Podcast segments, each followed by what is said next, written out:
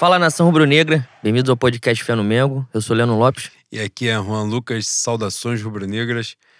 Boi, tudo bem com você? Tá não, Não tá não, boi. tá não. Você não tá legal. Não tô não. Antes da gente apresentar a pauta de hoje, fazia algumas observações. Primeiro, apresentar esse podcast para quem está ouvindo pela primeira vez. Esse é o podcast Fé no Mengo. Estamos disponíveis nos mais variados tocadores de podcast: Spotify, SoundCloud, Cashbox, Google Podcast, Deezer, e muitos outros. Estamos disponíveis nas redes sociais, é, no Twitter, arroba Mengo, underline Fé, no Instagram, arroba pod, underline Fé no Mengo. Primeiramente, hoje é aniversário de Eric Quirino, o príncipe dessa cidade de São Sebastião, no Rio de Janeiro. E nosso futuro comandante, né? Da bateria Vai ser. não vai existe ser, mais quente. Vai ser. E, e bonito pra caralho, né? Ele Cara. é enjoado. Ele é enjoado. É Ele modelo. demais. Ele é demais. Querido, meu irmão, parabéns, muita felicidade, muita axé na sua caminhada. E você comemora. Porra, querido hoje falou assim: desce gelo, desceu gelo. Viu granizo na cidade do era dele, Depois de Foi atendido. cinco anos. Era outro tipo de gelo. foi granizo ou foi granito, pô? Em algum lugar podia chover granito. podia, podia. e nós queremos oferecer o programa de hoje ao pai da nossa querida companheira da Juliana Pinho, ao senhor Luiz Augusto de Pinho Costa, que fez a sua passagem na, na última. nesse intervalo entre os programas, né? Um grande rubro-negro, fanático, dois filhos rubro-negros, mulher rubro-negro, todo mundo, família de rubro-negro. Então, esse programa de hoje será oferecido a ele, é oferecido a ele, com certeza. Antes de dizer da pauta, Boi, relembrar aquele, aquela situaçãozinha né, do Lessas Burger, né, Boi? O maior hambúrguer da história do- da cidade de São Sebastião do Rio de Janeiro. Exatamente. Você indo lá no Instagram deles, do Lessas Burger, tem lá o link para você fazer o pedido. No cupom, no finalzinho, você vai botar o cupom Fé no Mengo, vai ganhar aquele descontinho maneiro e não vai se arrepender. Lessas Burger entrega na Zona Oeste da cidade. Na Zona Oeste, lado A. O lado A é o nosso. Vai falar que lado A é o que é Barra da Tijuca. Não é. Mas por enquanto é só aqui o Bangu Realengo Padre Miguel. Daqui a pouquinho já tá expandindo, tá rico, o hambúrguer já tá fazendo sucesso. Pra ver se ele expande chega na Zona Sul também, que às vezes quando eu e o Bruno estamos juntos, o negócio tá um pouco complicado pedir hambúrguer lá. É mesmo, boi? O muro tá sacanagem. Desértico. O muro tá sacanagem. É melhor comprar carne moer no açougue e fazer em casa. É isso. Agora, boi, as pessoas estão ansiosas por esse programa de que as pessoas estão assim, eu vou dar dinheiro pra cesta básica. Vou botar no seu rabo, todo mundo quer, né? Cara, Assim, eu achei vai, fantástico. né? vai, fica à Pode vontade. ir. É, pode ir. Não tenha medo. Ai, cara, a pauta de hoje, a gente vai falar da classificação da Copa do Brasil, vai falar da iminente classificação da Libertadores, que não veio matematicamente, mas deve vir no jogo de Iminente amanhã, ou eminente, boi? Iminente, essa aí é iminente. No jogo de hoje, amanhã, hoje que você vai ouvir a partir de terça-feira, e falaremos desse início ridículo de Campeonato Brasileiro, mas obviamente temos muita coisa para falar, é, para além do desempenho em campo, né, Boi? Na verdade, Que é o que mais importa, é né? isso aí. O que a rapaziada tá buscando, tá querendo nesse momento é a trocação que virá, né? Sobre o extracampo, departamento médico, sobre a quizumba que rolou aí de Jorge Jesus. É, e, obviamente, o principal que a gente vai chegar marretando mesmo do jeito que precisa ser, que foi a votação que rolou no clube essa semana de alguns itens muito importantes, mas falaremos melhor depois. Boi, começar pelo menos importante, com todo o respeito, né? É, nos classificamos na Copa do Brasil, ganhamos o jogo de volta sobre o magnânimo Altos do Piauí por 2 a 0 Uma máquina desportiva do Nordeste. Um jogo horroroso, mas pelo menos classificou, né? E agora sim, o Flamengo está nas oitavas de final da Bom, Copa bom do pra Brasil. quem detesta o esporte bretão, né, boi? Era uma grande, foi uma grande oportunidade. Pelo amor de dois jogos muito merda. Fantástico mesmo. Pô, a gente tá na condição de ganhar de qualquer jeito. Parada de espetáculo ficou no passado. Se você estiver apegado ao que aconteceu em 2019, você vai ficar frustrado. Tem que começar assim, ó. Porra, ganhamos com gol de mão, ganhamos com 6 a 0 Ganhamos com gol impedido que o VAR não, não viu. Porque aparentemente o VAR não tá vendo as coisas ultimamente, né, Boi? É mesmo. Tá, não tá vendo, não. Eles estão errando com replay, mano. Que é, que é um tipo de erro com todo respeito. O cara tá vendo a porra do lance na cabine com ar-condicionado, não tem ninguém xingando ele. É muito difícil acreditar em incompetência. Não que sejam gênios, mas duas semanas seguidas é um pouco complicado. Me aperta um pouco, boi. Sou otário? Sou muito. Talvez seja a coisa que eu mais sou na vida é otário. Mas tem limite. Duas semanas seguidas, dois erros absurdos. Sai o áudio do VAR do último jogo, o cara fala que, porra, sequer tocou no Gabigol. Eu já tô avançando na ponta pra caralho, foda-se. Hoje é freestyle, hoje é freestyle.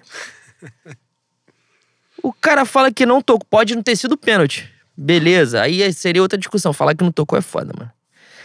Enfim. Quanto à Copa do Brasil e, e, esses dois jogos tenebrosos contra o Altos, graças a Deus passamos, né, boi? Os caras no primeiro jogo fizeram aquele muxoxo do caralho. Aí tomaram um, um, gol maravilhoso de bicicleta, com a bela assistência do Bruno Henrique. Ou do Space Jam, que tá assumindo o corpo do Bruno Henrique nesses últimos tempos. E em cinco minutos o Flamengo resolveu o jogo. O que parece, o, o aparenta ser uma sacanagem, né? O Flamengo joga de sacanagem em alguns jogos. A gente já falou sobre isso aqui. E esses cinco minutos que o Flamengo vira o jogo, resolve acelerar e jogar direitinho, demonstraram isso. Né? O segundo jogo. Sabe que eu não lembro do segundo jogo direito? Só lembro do primeiro. Foi meio modorrento. No segundo tempo, teve um gol de pênalti do Ah, foi volta e redonda. É, e o gol é. de cabeça do Marcos Paulo. É isso. Marcos Paulo não. Marcos, Marcos Paulo, é Paulo? lateral. É ele? Ou foi, Confundi agora. ou foi o Vitor Hugo? Foi o Marcos Paulo, foi foi, o o Vitor lateral. Hugo, foi o Vitor Hugo. Não, foi o, o que joga do meio pra frente. Marcos Paulo jogou, mas jogou é lateral. Marcos Paulo é lateral. Foi o gol do moleque de cabeça. Enfim. É. Outro jogo merda. É outro jogo que. Assim, eu fiz muito esforço pra defender o Paulo Souza. E concordo com quem critica os jogadores, divide a responsabilidade do momento que a gente tá vivendo com os jogadores, porque realmente, em, em muitas, em muitos casos, o Flamengo parece. Parece não, né? O Flamengo toma gol por falha individual, por desatenção. Mas, pô, tem cinco meses já, mano.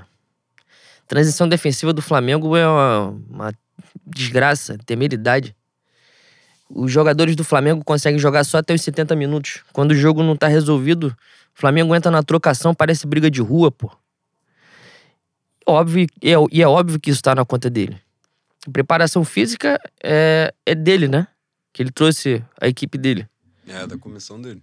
Da comissão. Porra, e o Flamengo não tem estrutura nenhuma. Eu não sei se os jogadores são velhos, é, cansados pra executar o que ele pensa, como o que ele pensa de futebol. Não sei se é realmente um, um defeito da preparação física. Não sei, mas o que acontece é que o Flamengo tem um tempo muito menor do que os outros times pra fazer um gol e ganhar o jogo pô, e decidir a partida. Chega aos 70, não fez, é desesperador. Não tem, acaba meio campo e vira briga de rua, como eu falei. É o time, é o time que mais desperdiça chance, né? É, O Flamengo. mas isso já vem de um tempo também, né? Sim. Que é o, é o time que. é, Tava, era até a questão do, da, da troca de passe também, né? Que mais precisava trocar passe para fazer gol.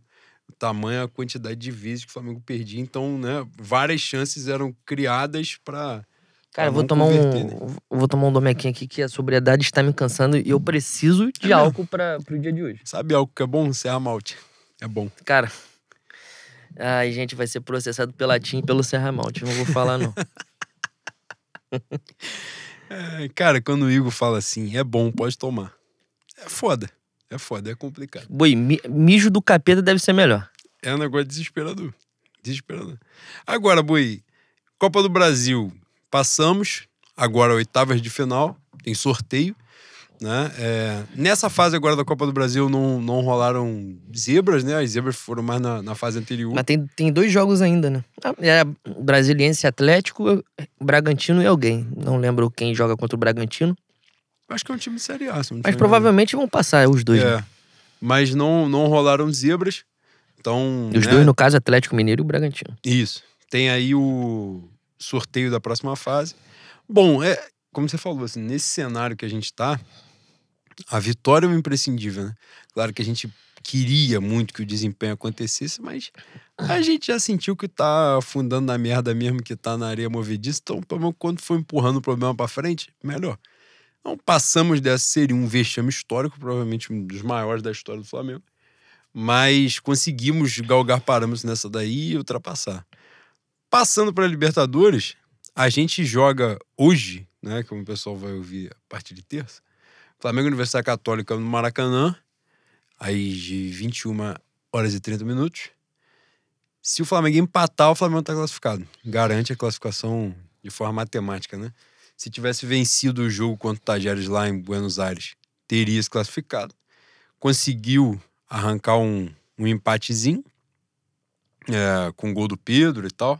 No, no final, não, né? Meio do segundo tempo. Mas uma atuação desesperadora. O Flamengo, de novo, né? É, o Flamengo conseguiu meter dois gols contra, né? No mesmo jogo. Um negócio angustiante.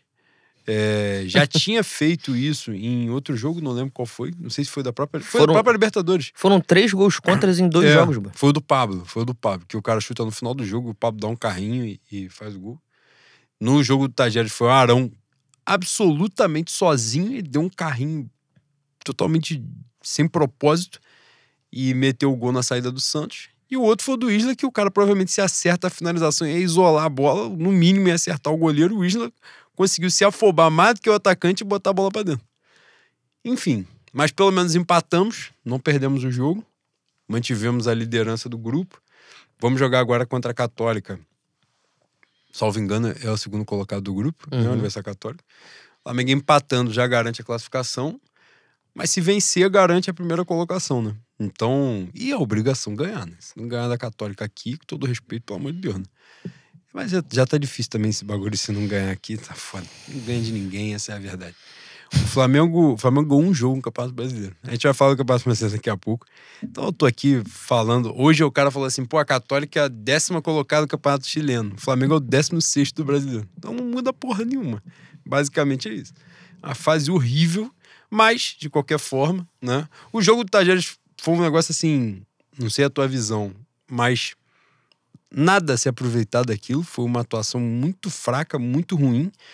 O Pablo se machucou no início do jogo, né? O, o gol do Arão ocorre porque né, o Arão que ia começar depois de tanto tempo como volante, o Pablo se machucou 10 minutos de jogo sozinho. Vai o Arão pra zaga e aí na zaga ele fez aquilo. Isso É. depois da gente elogiar o Arão, falar que o Davi Luiz não fez uma partida como, como Sim, Arão sim. ainda. A gente é um Ah, cemitério. É, também. exatamente. É É, um uma negócio- boca de túmulo fudido Exatamente. também. né? Mas aparentemente, né, Boi? O Flamengo faz dois jogos em casa agora para fechar a fase de grupos. É, é importante considerar isso também, né? É, desses quatro jogos que o Flamengo disputou na fase de grupo, três foram fora de casa e o Flamengo conseguiu fazer 10 pontos, né? É o que a Uhum. gente tem, três vitórias e um empate. Agora joga os dois últimos jogos em casa contra a Católica e termina contra o Sport Cristal, que foi o saco de pancada do grupo. É, então, chance grande de fazer os seis pontos e ter uma classificação tranquila né, na Libertadores. Católica, se eu não me engano, vem sem técnico que testou positivo pra Covid, não é? É o Ariel Holan, que foi treinador do Santos ano passado, que ganhou a Sul-Americana em cima do Flamengo, né? Como treinador do Independiente de 2017. Fatídico jogo, maldito jogo. E. Mas pelo menos isso, né, Boi? Nesse cenário de. É, é- é a gente tá. Chuva de pelo menos, né, Boi? Nesse cenário de merda, pelo menos a classificação da Libertadores não ficou em risco em, em momento algum, né? Cara, se tiver 1% de dar merda, vai estar em risco. Porque o, o, o mar não está pra peixe, boi. É mesmo, Boi. Não está. E vide os últimos dois jogos do brasileiro, né? É, eu tô todo cagado pra esse jogo de amanhã. Acho um, um barril de pólvora do caralho, absolutamente em todos os aspectos. Na arquibancada, no que vai acontecer dentro do campo, no entorno do estádio. É daqueles jogos com clima hostil, né? E o Flamengo não precisa nem de adversário de torcida visitante pra ter clima hostil. A gente é tão autossuficiente que até, até nisso a gente bronca sozinho. E, e outra coisa, né? aparentemente até a venda de ingresso né, não fluiu tanto, tem 40 mil ingressos vendidos, deve chegar em uns 45, acredito. Normalmente no último dia rola um gásinho, mas não deve passar muito disso. É. Uma porrada de coisa também envolvida aí, né? Preço e, de, e fase do time também. Né? Tarde pra caceta sair, terça-feira do Maracanã, quase meia-noite. Né? Mas a verdade também é que se tá numa fase maneira pra caralho, a galera chega junto, né? Chega. Pesa, né? E Não. tem isso aí do clima também pra amanhã. Lotaria facilmente e, e lotaria em dois dias. E acabaria, esgotaria os ingressos em dois dias, né, Bui? Esse ingresso tá sendo vendido há uma semana já. E tem uma porrada de lugar vazio. né? Tem. Sul. aliás, só esgotou norte, o resto ainda tá vendendo. que custou um pouco a esgotar, né? Mas aí tem um, tem um ponto, né, Bui? Campeonato Brasileiro que a gente vai falar depois. é, teve um jogo em Brasília, né? Do Botafogo e teve o jogo do Ceará fora de casa. Mas para amanhã, eu acho que assim, uma coisa importante, que a gente vai se aprofundar mais um pouco à frente, essa questão da pressão, né, Bui? É, furou a bolha, né? Nitidamente furou a bolha a- as críticas das redes sociais furaram a bolha que ficavam ali de, de falar Twitter e tal, de xingar Landim, de xingar Marcos Braz. né? Saiu daquela coisa de só os jogadores ou só o treinador. Né? A coisa foi mais além. É, Isso aconteceu, isso foi visto em jogo de basquete do Flamengo ontem, né? Em Minas, né? Aconteceu. É, outros jogos, isso daí rolou na Copa do Brasil, no jogo contra o Altos, quando acabou o jogo em volta redonda. Né? Acho que foi o mais, mais marcante até aqui, até porque nesse período o Flamengo jogou, o Maracanã ficou fechado, né? Por causa do lance do, do gramado. O Flamengo ficou, jogou fora, tem jogado fora do, do- da cidade do Rio nos últimos jogos. Então isso aliviou um pouco a pressão em tese, mas ainda assim furou a bolha, né? E a expectativa para amanhã é justamente da pressão triplicada do que vinha acontecendo, né? Nos jogos do Maracanã. Teve jogo Flamengo e Palmeiras, por exemplo, quando o Flamengo né, foi um 0x0, a, gente estava lá. O, o time sai aplaudido de campo, né? Mesmo não vencendo o jogo. Então, assim, o cenário que vão encontrar agora é totalmente diferente também. Ah. E, e eu acho que custou chegar a esse cenário, né? É, é, é muito importante que ah, haja conscientização da torcida que se tirar só o Paulo Souza não vai resolver. O problema do Flamengo é, é estrutural e hierárquico, né?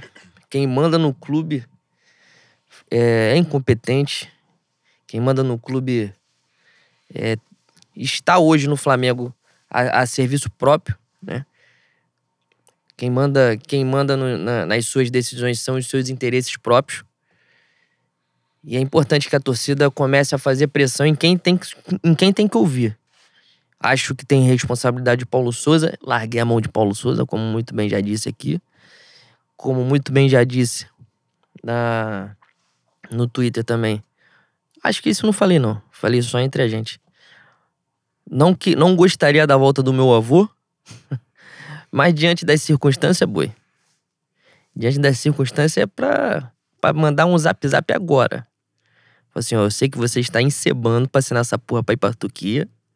Quais são as condições? O que, que você quer? Fala pra mim. Quer 10 vezes o seu salário? Toma 10 vezes o seu salário. Você quer a consultoria da Exo de novo? Toma a consultoria da Exo. Você quer um café Nespresso? Toma café Nespresso. Tem que dar a chave do clube na mão dele, Bui. Porque a gente passou de 2013 até 2019 uma por um processo e quando eu falo a gente, a gente é a torcida, né? Porque esses caras só conseguiram reorganizar o Flamengo financeiramente e possibilitar que o Flamengo tivesse êxito desportivo e, e chegasse às competições como favorito, porque a torcida compra o barulho, né? A torcida acredita no projeto do é- eram os azuis, né? Bandeira, o Valim, BAP, essa galera toda aí. E, e aí, gente, tem a Copa do Brasil 2013. De lá pra cá. não. é, de lá pra cá, a gente. Até chegar 2019, teve muita coisa, né? Do cheirinho. Flamengo perdendo duas finais em 2017. A real é que eu não quero mais passar um ano sem disputar. Não é, eu quero ganhar? Eu quero ganhar. Mas é futebol, né, Boi? A gente pode perder. Como a gente perdeu a final pro Palmeiras. Mas não disputar é um absurdo, mano. Não disputar não tem cabimento. E hoje o, o, o cenário do Flamengo no ano é de não disputar porra nenhuma, pô. E isso é muito frustrante. Isso é muito pior do que perder para mim. Perder é da bola. Tá todo mundo acostumado aqui a perder. Mas não disputar é dilacerante. Não dá. É inadmissível. Então, a circunstância hoje é essa. A perspectiva do Flamengo é acabar o ano em, sei lá, julho, agosto. É foda, né? Então, para mim, mudo toda a opinião que dei até aqui e acho que tem que chamar o velho. Até porque é, tirar esse, esse fantasma do armário, né? Enquanto o velho estiver atuando, trabalhando no futebol, vivo, ele vai ser um fantasma no armário pro Flamengo. Se ele volta e ganha, aí ele ganha como ele ganhou, aí ele, é, na prateleira, é ele e o Zico. Fica abraçado com, com o Galo, bota um busto dele na gávea e e segue o baile. Se ele der errado, e aí a gente exorciza. Mas a questão para mim principal é, repetindo, esse ano pinta, está sendo pintado com o Flamengo saindo de todas as competições, sequer disputando alguma porra. E é complicado pra caceta isso. É, a gente vai voltar essa pauta Jorge Jesus mais no final, é, mas para aprofundar mesmo, né, com as situações que aconteceram aí ao longo dos últimos dias, e quando ele esteve no Brasil, a gente já tinha cantado essa pedra de que um cenário de pressão rolaria, mas mas a coisa acabou se aprofundando, né? Principalmente na o cenário foi do dia do jogo do Flamengo Tajeres, né? O jogo da Libertadores que a gente estava falando agora há pouco. É... E aí, boi, continuando no, no campo e bola, pelo menos nessa parte, a classificação da Libertadores, por incrível que pareça, não foi colocada em risco, né? Porque a gente tem aí dois jogos para fazer um ponto e, porra, tem é, aliás, é uma coisa que a gente vai falar mais à frente, mas essa aí dá para pontuar que o, alguém, não sei quem foi, o jornalista, deve ter sido Mauro César fazendo assessoria de, de diretoria. Falou que, que o que o Paulo Souza está por um fio, que o, o que vai ser decisivo para ele são os próximos cinco jogos. Quem tá por um fio não tem cinco jogos, caralho. Tem um de cada vez. Cinco jogos. Ó, você tá por um. Eu vou te dar esse pacote na mão aqui. Você vai ficar só mais dois meses. Se você não for bem nesses dois meses aqui, se ele não ganhar da Universidade Católica amanhã, do Maracanã, ele volta a nado para Portugal. Tu acha que ele vai dar treino no Ninho do Urubu no dia seguinte? Não adianta nem arrumar pacote CVC, mano. Não existe, pô, não existe. Então isso aí não tem cabimento, né? Quando se fala dos cinco jogos, importante esclarecer para quem não se atentou, é que eu sou jornalista, eu sou de informar. Os cinco jogos é porque o Flamengo faz uma sequência de cinco jogos no Rio de Janeiro. Agora, né? Faz Católica no né, nessa terça-feira. Goiás. Goiás no final de semana pelo Campeonato Brasileiro. Esporte em Cristal pela Libertadores no, na outra terça-feira. Aí faz Fluminense, tem um clássico que é mando do Fluminense, mas, né, por óbvio, jogado no Rio de Janeiro. E depois é o jogo do Fortaleza, em casa, pelo Campeonato Brasileiro. Então, os próximos três jogos do Campeonato Brasileiro e os dois da Libertadores são no Rio de Janeiro. Se ele não ganhar os cinco, ele vai voado para Portugal de volta. E tem que ganhar os cinco. Não tem miséria. Não tem um jogo desses que foram falados aqui agora que ele tem a possibilidade de empatar. Boi, eu cheguei na posição com ele, no estágio, que eu usava isso como argumento, né? Falava, porra, o cara pagou a própria rescisão lá na Polônia. Se o Flamengo, se o Flamengo demitiu o Paulo Souza em tais condições, com a temporada tendo começado agora de verdade, Flamengo fica muito queimado na Europa. O Flamengo não vai conseguir voltar e sequer é, entrevistar os caras, é, chegar a ter uma negociação. Mas a real que para mim agora foda-se, né? Se ele pagou, que pague duas vezes mais a porra da rescisão, que eu de saco cheio da já.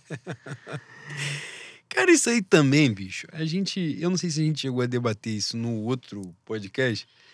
Esse bagulho de Covid é foda, memória curta é pica. Eu, a minha foi por ralo. É, ou se foi conversando em WhatsApp ou pessoalmente. Mas rola. Vou te falar do futebol. Pô, eu odeio essa pauta. Eu odeio. Eu falo com muito cuidado, porque eu, eu realmente Te transtorna, pô? receio. Eu tenho receio de entrar aí, porque foi igual no dia que eu dei razão pra, pra minha flarca, né? Sobre panela. Esse dia eu tive uma crise de identidade. Que eu não sabia o que escrever, eu não sabia o que falar, eu não sabia o que pensar. Me assessor também. Eu já e aí eu falei aqui, eu comecei a cogitar até, até a terra ser plana mesmo. É, A pô. Pepsi ser feito de feto. É isso. O hambúrguer do McDonald's de carne de minhoca. Me assessou de uma maneira que eu falei, caralho. Sim. Tu lembra que nos anos 2000 tinha um vídeo dos nossos queridos amigos evangélicos falando sobre a nova ordem mundial, os Illuminati? Hum. Falei, eu comecei a rememorar essa porra. Falei, talvez tudo esteja se O encaixando. disco da Xuxa ao contrário. Exatamente. Coca-Cola podem Lu acontecer. Diabo. É isso aí. Coisas, coisas que podem acontecer. E nessa pegada, é, é, o que eu ia falar era sobre viralatismo, né? Que é um negócio. Não, não estou botando na mesma. Agora a justiça seja feita. Eu não estou botando na mesma prateleira a minha flaarca, todas essas teorias absurdas, com, com o viralatismo, que é fato. Né? O, o, quanto mais galgando parâmetros na, na pirâmide do, do poder aquisitivo, mais o brasileiro se odeia, né? O brasileiro ele se odeia, no geral. E nesse sentido, cara, essa crítica do. Pô, a gente vai ficar queimado lá fora. O Real Madrid fez um treinador ser demitido na Copa do Mundo. Era o Lopetegui, né? Que hoje é o técnico do Sevilha. É. Foi demitido porque anunciou a contratação. Chegou no Real Madrid e durou meses. Foda-se. O que você fez. Caralho, o maluco ficou queimado no próprio país. Fala, cara, eu acho que eu dei uma aloprada. O Real Madrid foi e demitiu o cara.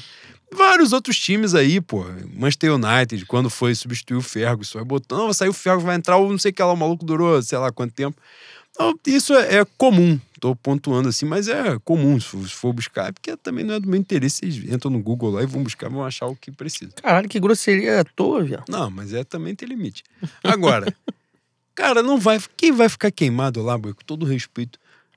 Europeu gosta de dinheiro no bolso, né, boi? É mesmo, boi. A galera fala de europeu como se europeu fosse muito limpo, né?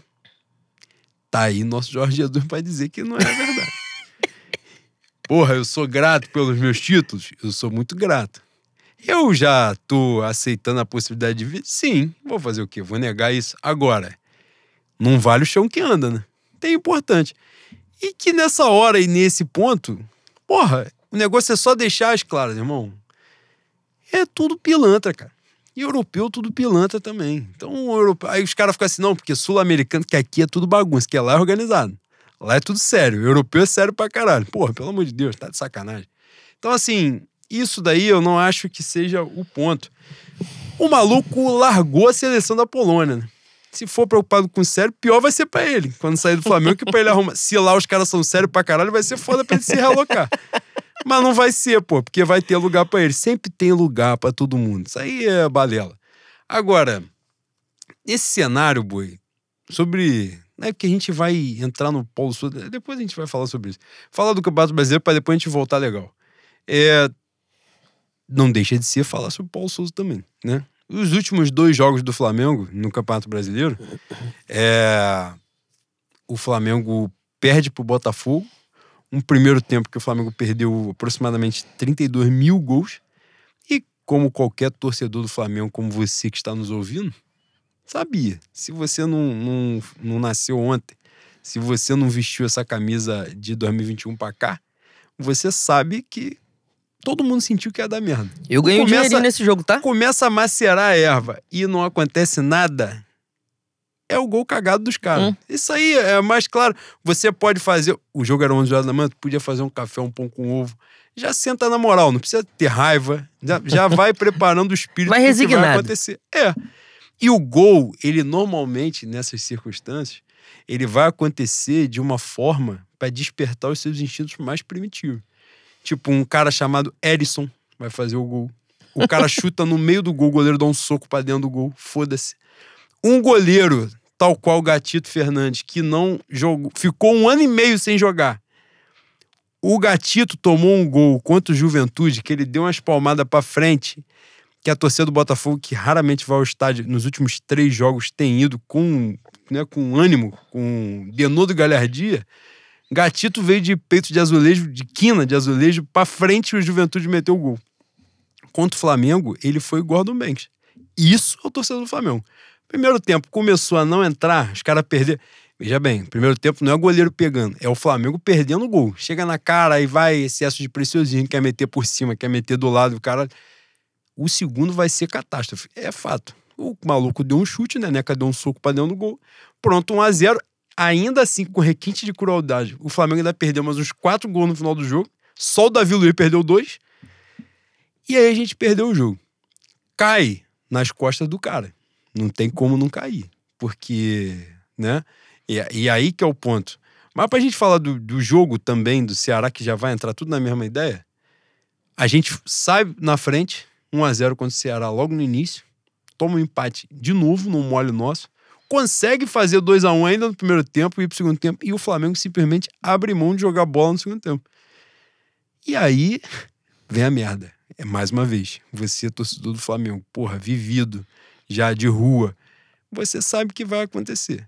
Os caras começaram, balão pra dentro da área, balão pra dentro da área, balão pra dentro da área. Um vai acontecer. E o Neneca tinha feito umas três defesas, ou seja, ele ainda não tinha entregado nenhuma. E ele sempre vai entregar. É igual o Gabigol vai fazer um gol e ele vai entregar uma. Isso é normal.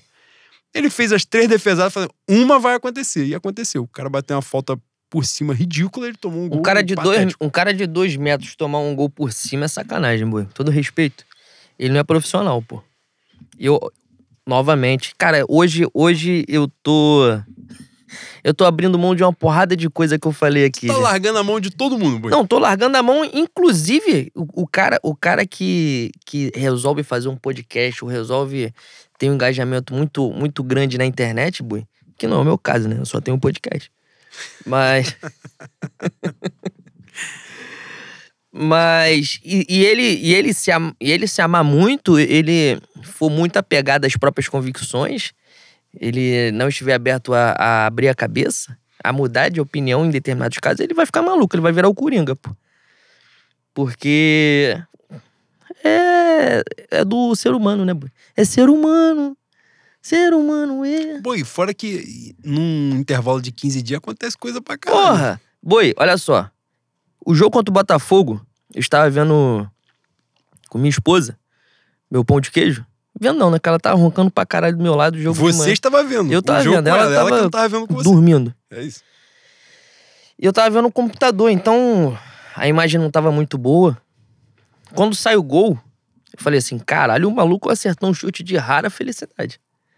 Foi um belíssimo catapimba. Eu não, não tinha me ligado. e Fiquei puto com, com a falha do, do Davi Luiz, que mais uma vez fez só a sombra, não marcou. Mas não achei que tinha sido falha do Neneca. Achei até que o Neneca tinha encostado na bola, mas como o chute foi muito forte, ele não conseguiu chegar. Quando eu vi o replay com a imagem boa, eu falei, não é possível, mano. Não é possível. Eu. Eu tô de saco cheio dele também. Igual o Paulo Souza. Eu estou de saco cheio do Neneca. Eu fiz, muito, eu fiz muita força pra não criticar o Neneca por motivos óbvios, né?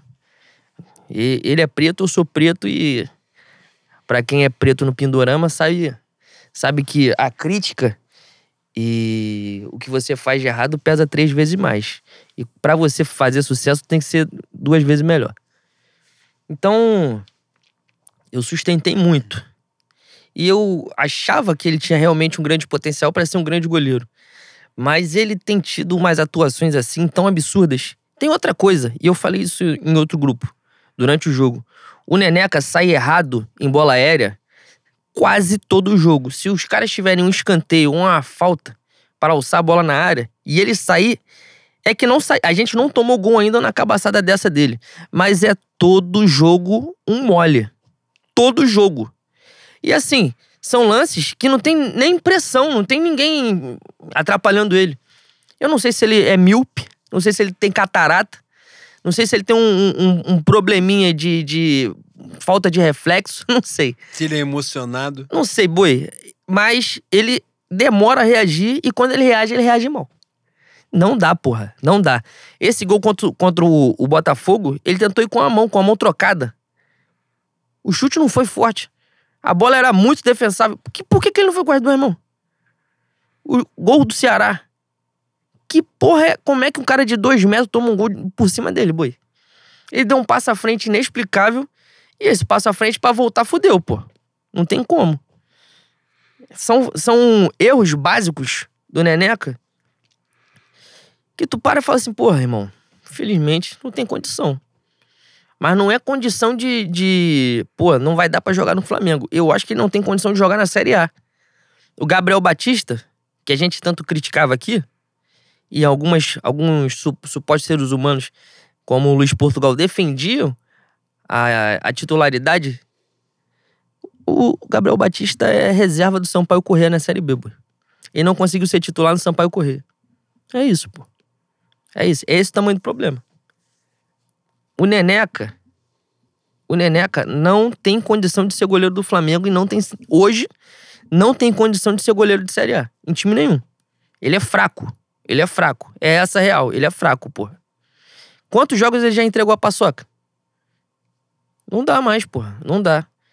E como a gente tem um açougueiro na, no departamento médico e na preparação física, agora a gente não tem goleiro nenhum, né? Porque o Santos tá tá aí todo encarquilhado, daí voltar, sei lá, em junho, julho. Tamo fudido, tamo, tamo fudido.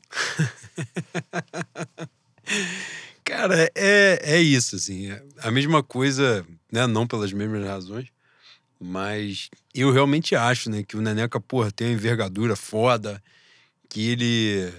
Que ele é muito bom, porque ele foi mesmo na base, ele sempre foi bom pra caralho mesmo. O próprio Mauricinho dizia, né, que foi o único maluco que ele viu ganhar um campeonato na base, foi o Nené, um goleiro. Mas tinha alguma hora que dá uma agoniada, né? Tinha alguma hora que dá uma agoniada. Em 2000, no Campeonato Brasileiro 2020, né, que acabou em 2021, por causa da pandemia, o Neneca, ainda, a temporada ali, vamos dizer, não só o Campeonato Brasileiro, mas a temporada, você ainda pode dizer que ele oscilou, porque ele teve momentos e ele foi muito importante naquele título brasileiro ali. Né? Principalmente quando o Flamengo ainda estava com o Domenech, ele fez muitas partidas né, importantes depois que o Ceni chega a fazer e tal. Mas mas ali ele já tinha né, entregado a classificação na Copa do Brasil. É, no jogo final do Campeonato Brasileiro, ele entrega de novo contra o São Paulo. E enfim. Só que depois, é, hoje, a Real, da Real, é que, por mais que doa o coração falar isso, mas não tem um jogo do Neneca que ele não faça merda, pô. Eu não consigo lembrar um jogo que ele entrou e não fez merda. Quando ele agarra pra caceta, ele faz uma merda, que é decisiva, normalmente, e apaga todas as coisas boas que ele fez ao longo do jogo. E isso é um negócio angustiante. Aparentemente, agora, né, é o, a comissão do Paulo Souza até acredita nele pra caralho, porque ele tem oportunidade agora, ele está tendo oportunidade porque não tem outro. Vamos ser sinceros também.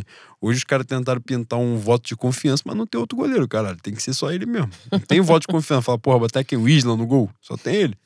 Agora, os caras aparentemente confiam nele, porque em outro momento ele já teria sido rifado há muito tempo. Há muito tempo. Ele compromete simplesmente todos os jogos. E é horrível falar isso horrível porque acredito nele de verdade, mas hoje acho que nem para ser banco do Flamengo. Hoje é ele tem que rodar. Vai agarrar na Série B, vai pegar a experiência rodagem mesmo, de fato. Vai jogar 38 rodadas aí de campeonato viajando nessa porra. Vai pegar outra atmosfera. Hoje, para Flamengo, para ele. Não... E são vários os casos é, não só no Flamengo, mas em, em, outros times, que os jogadores vão ganhar rodagem e voltam bem, e voltam agregando. Voltam porque ganha, ganha experiência, ganha maturidade. A pressão é outra, a coisa é diferente, dependendo do time pra onde você vai. Eu acho, né? que, então... eu, eu, acho que o maior exemplo disso, o, o Veiga era do Atlético, né? Do Atlético Paranaense. O Veiga era, eu acho que ele se destaca no Coritiba, né? E aí tem alguma porra assim, ele era do Coritiba, depois que ele vai para Atlético Paranaense, aí ele, não, aí ele não joga muito. Não, minto, ele era do Coritiba, salvo engano é isso. O Palmeiras compra ele e ele não joga porra nenhuma, o Palmeiras empresta ele pro Atlético Paranaense. É ele é comum da bola no Atlético Paranaense também. Voltou sendo comum da bola do Palmeiras. Aí é aquele caso também que a gente, se for depender dessa porra também, o futebol acaba, né? O cara demorar quatro temporadas pra jogar bola é um pouco angustiante. Aí acaba o futebol. Foi igual os caras falam, porra, Michel jogou pra caralho, agora é ser mesmo. Fala, pô, a quantidade de merda que ele fez, uma hora ele tem que fazer alguma coisa. É difícil, mas assim, tem situações de, de, de tiro curto mesmo, que o cara vai, joga uma temporada na Série B. Um jogador, claro, né? Mas assim, justiça seja feita também. Ninguém nunca esperou que fosse um gênio da bola. Mas que fez, um, nessa rodagem fez muito bem, ele foi o Hugo, né? O Hugo Moura, Uhum. volante. Foi emprestado, jogou, foi emprestado pro Coritiba, chegou a jogar Série A, né? Se destacou, voltou, foi importante. Agora tá no Atlético Paranaense e titular. E jogando bem. Então, assim, é a rodagem. Ele aqui não ficou porque na posição dele tinha uma porrada de gente melhor, ele ia ficar agarrado ali um tempão e não ia ser aproveitado. Mas em outras situações, né, a, a coisa pode render. E hoje eu acho que faria bem a ele. Essa, essa saída, sabe? De rodar. Hoje tem o Matheus Cunha, que é outro goleiro novo. É difícil pra cacete você jogar a responsa na mão num maluco desse. Mas o Flamengo ainda tem, né? O Santos que veio agora, que é mais experiente. Diego Alves, que é muito experiente, mas que nunca tá disponível. Quando tá disponível, tá fazendo merda. Vamos ser sinceros também, pra também não, não maquiar a parada. Foi gênio, foi ídolo, foi muito útil em vários momentos, mas hoje não tem condição nenhuma. Ele ia entrar agora porque um tá fudido, que é o Santos, e o outro tá fazendo merda todo jogo. Ia respingar nele de novo. E, vai, e, e se o Diego Alves entra, aconteceria a mesma coisa que acontece na lateral direita. Quem, quem tá jogando a gente sente ódio, quem tá no banco a gente sente é saudade. isso, pô, é isso. O Diego Alves, ele, ele primeiro não tem condição física, que ele não consegue emplacar. Há uns dois anos ele não consegue emplacar três jogos seguidos. Não conseguia. O Diego Alves agora se machucou sem jogar, pô. Ele se machucou fora do jogo, fora, fora de banco de reserva. Ele não tava nem indo pra banco, ele se machucou. Então, assim, não dá também pra contar. Mas, querendo ou não, tava ali. Se esse Matheus Cunha é, pintasse ele como terceiro goleiro, ó, o Diego Alves não tá no banco. Porra, o moleque um dia tá lá de reserva do Santos. Porra, vai entrar e ver qual é e tal. Mas hoje, e, e eu acho que isso é, é muito importante no futebol. O desgaste da figura, né? O Neneca hoje é um cara muito desgastado. Ele é desgastado. Você vai ver um jogo no Maracanã, falo do Maracanã porque é a nossa, nossa vivência. Mas for ver ele no Mané Garrincha, for ver onde, onde quer que seja, quando alguém vai recuar a bola para ele, é um desespero já. O estádio fica apreensivo, porque ele se desespera. Ele se desespera sozinho. Ele, ele se pressiona pra caralho e ele fica afobado de assim, pô, vou fazer a merda colossal. Aí nessa ele se afoba e faz uma merda maior do que, que ele faria normalmente. Várias situações são assim. Essa parada de saída de gol que você falou, pra mim é isso. Ele sai, vou definir. Eu, eu tava até conversando isso com o Bruno no Flamengo Ceará agora. Ele nem tem uma pegada que, que eu odiava, que, que me fazia ter contato muito próximo com o Lúcio em todos os jogos, que era o Paulo Vitor, que ameaçava de sair e voltava. No meio do caminho ele pensava assim, pô, não dá. Aí volta. E normalmente ele tomava gol no contrapé. O Nené que ele sai. Só que ele sai igual um louco, pô. Sai de qualquer jeito. Foda-se ele errar o soco, se ele, se ele acertar o maluco, se ele acertar o cara do Flamengo. Ele sai de qualquer jeito, sai igual um maluco.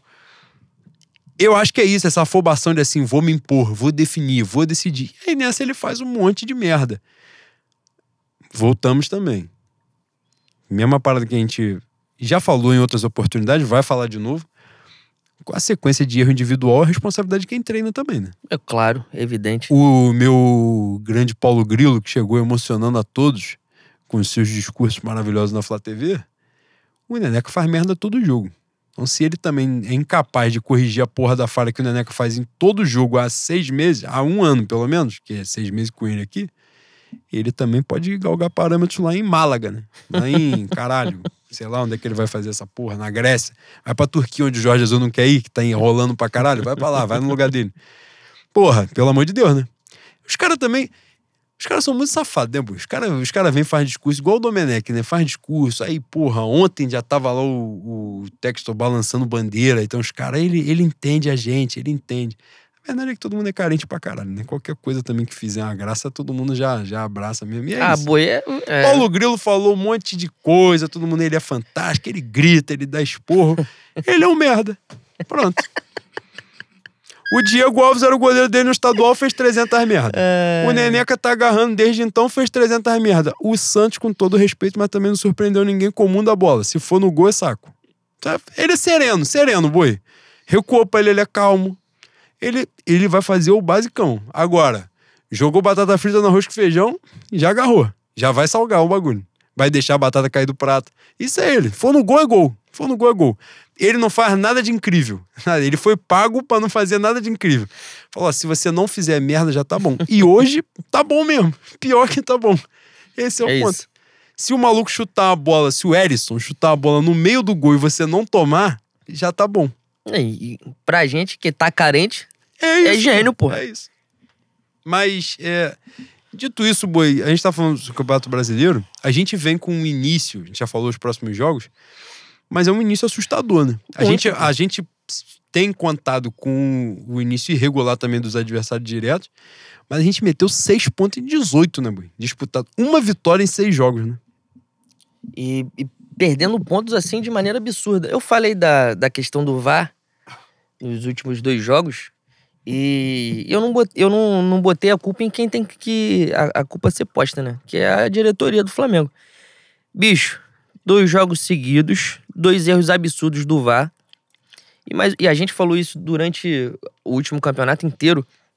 O quanto, o quão fraco é é o Flamengo na, nos bastidores, né? E isso é, uma- é um, um claro erro político do Flamengo. A verdade é que os caras estão cagando, pô. O Flamengo foi atropelado pelo Atlético Mineiro ano passado nos bastidores. Atropelado. É... Convocação do Tite, remarcação de jogos. Flamengo teve, se eu não me engano, seis, sete, oito pênaltis. o- oi- Acho que foi oito. Oito pênaltis a menos que o Atlético. No ano. Foda, né, boi? complicado. Eu não posso acreditar que isso é coincidência. É acaso. Não é. E é difícil, né? É difícil. Ah, para além do que tem acontecido dentro de campo, que é reflexo também do que é de diretoria, o Flamengo não tem mando hoje, né? Os caras, como, como falei ah, mais cedo, os caras estão preocupados com o próprio projeto de poder ali, o projeto pessoal, e cagando pro clube. Mas eu acho que isso vai piorar, mano. Tá aí o, o, o Gabigol, o Everton Ribeiro. Passaram dois anos sendo convocado, dois anos o Flamengo perdendo, perdendo a presença dos dois. Gabigol, principalmente, que faz muita diferença pra gente quando joga, não vai pra Copa. Não vai pra Copa. Dois anos convocados, Gabigol não vai pra Copa, porra. Eu tem condição, tem como eu achar que isso foi sem querer? É foda, né, boi? É complicado pra caralho, né? É difícil. Não, não vai nem ele nem o Everton Ribeiro. Pois é. Que foi titular nas A eliminatórias. gente fa- Vai- e a gente falou pontuar. sobre isso. Não falamos aqui, mas eu escrevi várias vezes no, no Twitter sobre isso.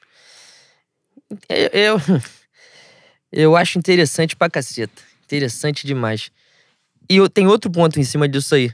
Nossa querida mídia desportiva, mídia esportiva, que em nenhum momento se levantou contra as convocações de jogadores do Flamengo eh, nos últimos dois anos, essa semana, essa semana não, semana passada teve um comentário chateado do, do André Rizek, né, com a convocação do Danilo.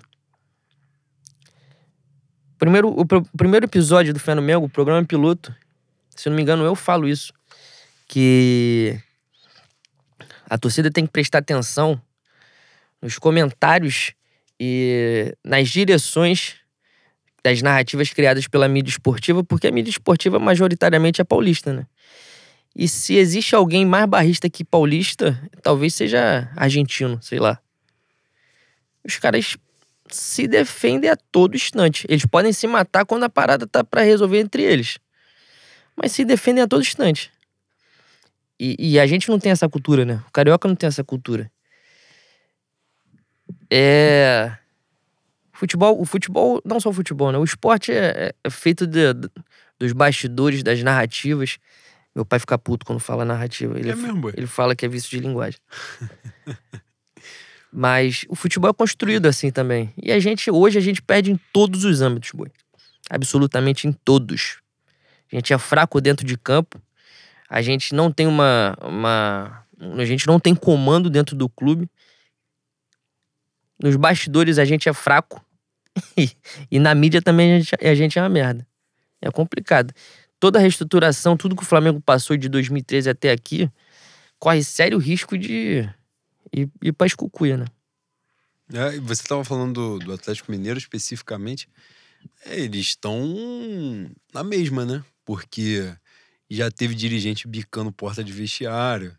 É, esse final de semana o Atlético já estava né, com dificuldades de, de ganhar os jogos, já rateando pra cacete no Campeonato Brasileiro, perdeu ponto para Goiás, perdeu ponto. Esqueci qual foi o time. Acho que foi Curitiba, né? Tomou um empate, tava 2x0. América um Mineiro perdeu.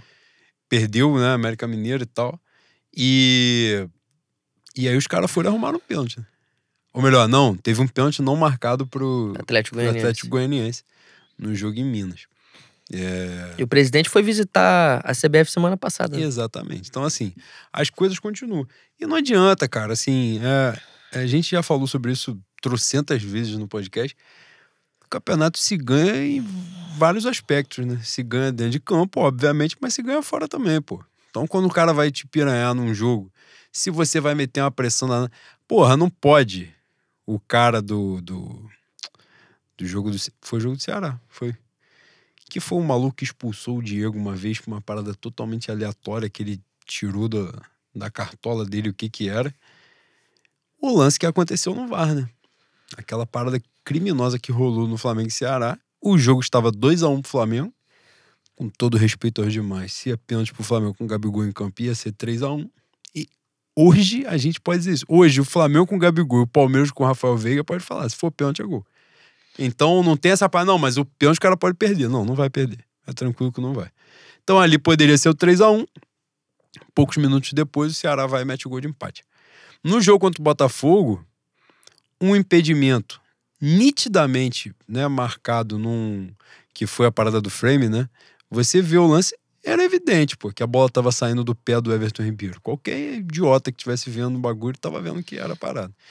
E meus amigos botafoguenses, infelizmente, falaram que, porra, aí- aí nessa hora não pode reclamar. Nessa hora não pode, só pode reclamar quando é a favor deles. Que é raro, tá? Se você botar no papel, é raro. Normalmente é- a favor, normalmente é contra a gente na parada. Mas a diferença do perfil, e isso também foi uma coisa que a gente já falou. A gente não tem muito perfil da parada do. é, a gente vem aqui, ó, contra tudo, contra tal. Normalmente a gente quer massacrar quem tá vestindo a camisa do Flamengo.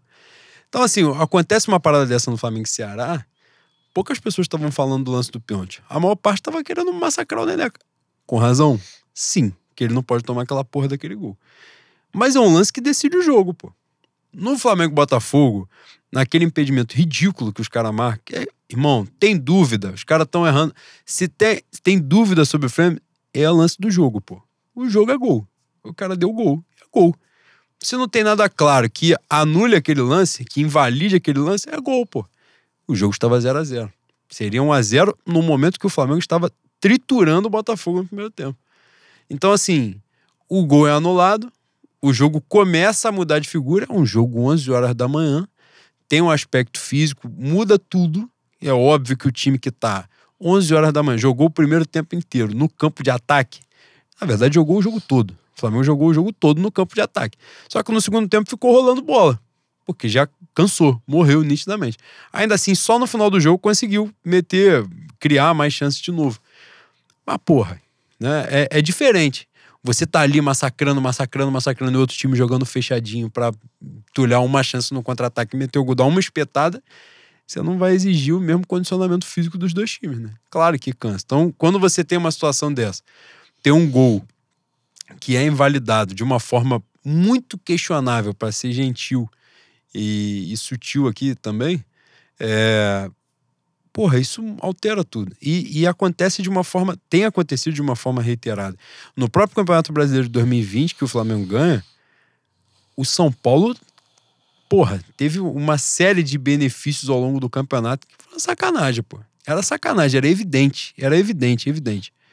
Até que chegou uma hora que o São Paulo era treinado por Fernando Diniz, aí tem um limite, pô. E os caras bateram no teto de resultado, de bola mesmo, e não. Agora, quando era bola dividida pau a pau, aconteceu de braçada.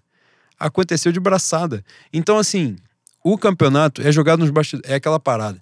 Não precisa dar nada pra gente que não é nosso. Não precisa dar nada que não é nosso. Agora, não vai inventar pros caras também.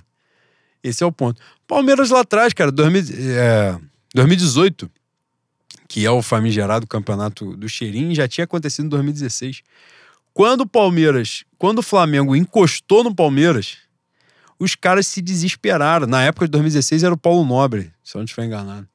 Os caras desesperaram, deram coletiva, o cacete. Logo depois, a distância foi aberta de novo.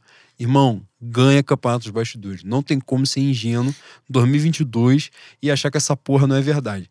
E vocês que são mais velhos, que viram, porra, Eurico Miranda, acreditar que isso não ganha futebol. Pô, não ganha de título, Deus. não ganha resultado. Entendeu? Então, assim, isso é preponderante. E hoje foi o que você falou. O Flamengo é um time frágil também nos bastidores, não só em campo.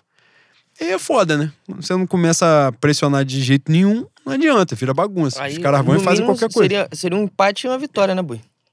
Exatamente, exatamente. E poderiam ser duas vitórias, né? Porque pois se é. o jogo começa 1 a 0 você aí a galera já começou aqui, vamos também pontuar. No dia do Flamengo Botafogo, o Botafogo ganhou, os caras falaram: porra, olha a organização desse time do Botafogo com o Luiz Castro. O Botafogo foi triturado pelo Flamengo em vários momentos do jogo. O mapa de calor do Botafogo parece que o Botafogo ficou aqui, jogando em Padre Miguel, no Crebe. Então, assim, aí é futebol de resultado também, né? Pode ter jogado bem em outros jogos? Pode ser. Eu não vi. Foi vaiado no jogo anterior do Flamengo. No Botafogo Juventude, a torcida tinha vaiado o time. Acontece também. E isso é importante que agora a gente já vai fazer a transição para falar do que uma das coisas que todo mundo quer muito ouvir que é sobre Paulo Souza, Jorge Jesus e afins. Paulo Souza é cagado, né, de, de pombo, né, também, né? Isso aí é importante pontuar. Uma série de jogos que o time foi brilhante em algum momento, o time não consegue emplacar três jogos de bom desempenho, né? Quando veio São Paulo, Palmeiras já agarra no terceiro. É, é impressionante. Então, assim, o trabalho é fraco mesmo. Mas uma série de resultados que o Flamengo teve poderiam ter sido diferentes, né? De, de azar mesmo, de erro individual disso, gol contra. Né? Você vê até esse número de vitórias tudo. Porra, você vê um time que faz três gols contra em sequência em dois jogos de Libertadores. Não existe. E não existiu mesmo, foi histórico isso. Os caras estavam falando lá, esses malucos que mexem muito com estatística. Três, três gols contra em dois jogos, isso nunca aconteceu. Seguidos. Então, um jogo desse, perde jogo no final. Né? Situaçõezinhas de detalhe que o time, pô, Flamengo Botafogo, o Davi Luiz perde um gol no último lance de jogo, que é sacanagem, pô. É brincadeira. Então, assim, vai minando também, né? É, é um, uma bola de neve também, um rolo de merda, né, Boi? Que vai linkando uma coisa na outra. O time vai perdendo confiança, o resultado não vem, aí os caras vão ficando cada vez mais afobados, e aí o trabalho que já não é bom rende menos ainda, porque o cara. que tem isso. Que é igual vai em estádio, né, Boi? O cara já é ruim. Porque ninguém vai a jogador bom. Tu vai a jogador ruim, o cara é ruim. Aí ele vai ficar ruim e nervoso. Porra, não tem como dar certo. Não tem como. Você pega o maluco ruim e fala assim, agora tu vai entrar pressionado. Pô, ele vai dar até o que ele não tem, pô. O que ele puder te entregar, ele vai te entregar. O Léo Pereira na final do Carioca. É isso, pô. Você vai entrar, pô, o cara. Léo Pereira vai entrar, vagabundo já vaiou ele na corrida. Ele entrou com 30 segundos e deu um gol pro Fluminense. É isso. E é isso que o cara Quando o maluco tira o colete e a torcida, ah, filha da puta, vai tomar no cu. É basicamente isso. E tem esse ponto, né, Bui? Além de trabalho ser uma merda, porra, é muito azarado, né? É inacreditável. Ah, pelo amor de Deus, mano. Cara, Azarado, azarado é quase a mesma prateleira de Rodrigo Caio, que eu achei que tinha perdido o tornozelo no jogo. Né? Você quer falar o que você pensa sobre o Rodrigo Caio e esse lance? Se, se, eu falar o que eu penso, eu vou ser cancelado pela Flatuita. eu, eu só vou, eu não vou falar do jeito que eu falei ontem. Cara, o gol de empate do Ceará, o Rodrigo Caio vem igual 7,46 quando ele pega ali na Marechal Fontenelle, que ele vai direto pela mo... pista do meio. Não, com o, motor... o motorista com vontade de cagar, né, boy? Porra, o cara do Ceará estava de costas para a área do Flamengo. Na linha lateral vem ele igual um imbecil, atropelando o cara e se machucou sozinho. Eu vou ter que falar. Eu não, vou, não tem como parar o comentário aqui para fazer essa porra. Continua no departamento médico. Porra, ele entrou em campo foi porrar o maluco, o cara, cara bateu a falta fez o gol. Para fazer isso, faculdade de medicina, ou então de fisioterapia, trabalha no clube em outro cargo. Vale lembrar que esse tipo de lambança é corriqueira dele. Quando ele fica muito tempo fora. E a gente já falou isso, isso não é casualidade, não é cagada. Ele é um maluco que joga se antecipando, ele joga nessa porra de, de confronto físico. Ele, uma vez no Flamengo e Racing da Libertadores, lembra dessa porra? Ele foi igual um maníaco com cartão amarelo, No meio campo. varreu o cara no meio campo. E aí, a gente tava falando aqui de cagado. Quem era o cagado é Gustavo Henrique, que é outro, outro, iluminado por Lúcifer. O Lúcifer tocou ele. Tudo que der errado no planeta é culpa dele. O cara bateu, deu um balão pra dentro da área, a bola bateu nas costas dele e sobrou pro cara do Racing. O único chute do Racing no massacre do Flamengo foi um a um o jogo. O Flamengo perdeu os pênaltis. Quem fez a falta? Rodrigo Caio. Quem foi expulso? Rodrigo Caio. Quem ficou cagado, marcado? Gustavo Henrique. É isso. ontem, no, ontem, no final de semana, ele fez a mesma merda. Quem ficou marcado? Neneca. Injustamente? Não. Mas, porra, toda hora ele faz isso. Se você está sem ritmo de jogo, pelo amor de Deus, não faça esta porra. E ele fez de novo. Isso me deu uma aflição. E ele ia se machucar. Ele, ia se ele, ele ficou mancando o resto do jogo. Depois daquela merda que ele fez, ele ainda ficou mancando. Ah, era sacanagem, mas aparentemente não se lesionou de forma séria. né? Não, aparentemente, é bem aparentemente mesmo, porque o nosso departamento médico demora um mês pra conseguir diagnosticar certo, né, Bui? Tá aí o Fabrício Bruno. Isso quando consegue diagnosticar. O Pedro foi saber o que ele tinha porque procurou outro médico. Cara, graças ao bom Deus, caralho, Exu iluminou muito esse menino do queixo pra frente. Se ele resolve botar na bunda do Flamengo, que ele não ia botar na bunda do Tanuri, né? Ele vai botar na bunda do Flamengo. Se ele resolve botar na bunda do Flamengo, era capaz de. Talvez, talvez fosse até bom, né? Fechava o Flamengo, acabava essa porra, essa agonia. Pô, acompanhar o futebol sem, sem um vermelho e preto é muito gostoso, boy. É bom, é lúdico. Porra! É lúdico. Exatamente, é lúdico. Cara, que coisa gostosa. Infelizmente existe o Flamengo, né? Pedro podia muito bem acabar com essa angústia, com essa agonia e processar o clube. Mas é um menino bom, é um menino de bom coração, é um menino que não, re- não responde às críticas de maneira mal educada. E graças a Deus ele não processou, mas é um esforço diário do nosso departamento médico. né? Tal qual o Pedro, Fabrício Bruno volta pro outro jogo, né? O Fabrício Fudido. Bruno, o Fabrício Bruno tem uma, uma questão em, em relação ao caso dele. Um fisioterapeuta escreveu na, no Twitter que o caso realmente é raro, mas para chegar na condição que o Fabrício Bruno tá, de necessidade de, de cirurgia, é que o- a lesão não foi detectada, ele, porra, gastou todo o suco que ele tinha daquela, daquela lesão ali e aí se machucou. Quando ele chega, aparentemente uma das grandes virtudes dele é se machucar pouco ou não se machucar, né? Ele entra no Flamengo, ele arruma uma cirurgia, no, a lesão rara no pé. Ele já tá parado há um mês, operou anteontem, vai ficar mais dois meses parado, ou seja. E o Flamengo, quando ele vai fazer o, o- o exame médico para assinar contrato, o Flamengo não, não detectou nada, né? O que, que o Flamengo. Qual é o teste, boi? É, é, um enfia o dedo no rabo do cara, faz o exame retal e. Exame retal. Tosse, Exame Pronto. retal, vê se ele tá com febre, bota ele pra correr pra ver se ele tem pulmão e já era. militar. Caralho, que porra é essa, porra na cara? próstata, falar, pronto, já pode é, correr, tá agacha, tranquilo. assopra. Porra, É. o saco não inchou, bota Tá pra dentro, Pode correr. Espirrou, tossiu, pronto, é Que isso. porra é essa, cara? É um negócio desesperador. Eu, cara, eu, eu tenho pavor disso, mas vou fazer de novo também. Foda-se, eu tô fazendo um monte de coisa que eu tenho pavor. É, eu não sou médico, eu não trabalho com essa porra, mas aparentemente tinha um fragmento ósseo na porra. Os caras fizeram o exame e não detectaram isso. Eu não sei o tamanho disso, o que que tinha, se era impossível de detectar. Os caras demoraram um mês pra descobrir qual era a lesão do maluco. E ele foi relacionado ele se machuca no aquecimento, ele sente e não entra. Eu acho que é um jogo da Libertadores, se eu não estiver enganado. E ele, aí entra o Gustavo Henrique. É essa porra mesmo, foi Flamengo e, e no Maracanã. Ele ia jogar, ficou de fora. E o Pedro é a mesma coisa. O Pedro volta pro jogo. No jogo que ele se machuca, ele, ele volta. Ele, Ele só, volta ele e joga- fica 45 minutos, eu acho. Ele vai até o final do jogo. Totalmente fudido na lesão que ele ficou um tempão fora de, de, de campo, né? Então, assim, é um negócio, cara. A gente tava aqui. Ah, a gente já começou a falar de departamento médico. Ainda teve o Fala caso do Rodrigo Caio, disso. que o Rodrigo Caio teve uma. Rodrigo Caio pega uma bactéria, É, uma infecção. né, uma infecção depois da cirurgia, que se, se ele. É, a gente tá testando nossos limites hoje aqui, realmente. Muito, provável, muito provavelmente é forte, né? Mas há a possibilidade dele ter contraído essa, essa infecção na cirurgia, né? É, aí não, não dá muito pra dizer, mas assim, o Rodrigo Caio era um cara nesse sentido, né? Assim, de lesões reiteradas, né? De pelo menos ninguém descobrir qual é a origem e falou, ó, para. Para de jogar e vamos consertar essa porra aqui. Vai ficar um ano fora, mas vai voltar bom, vai voltar legal. O saudável. Rodrigo Caio é um caso à parte que ele é muito cagado e é muito cagado, cagado desde novo, né? Ele tava falando lá, né, antes de, de voltar a jogar, fez um post que quando ele, era, quando ele era da base do São Paulo, ele teve que reconstruir a patela. E é por isso que parece ter um alien no joelho dele.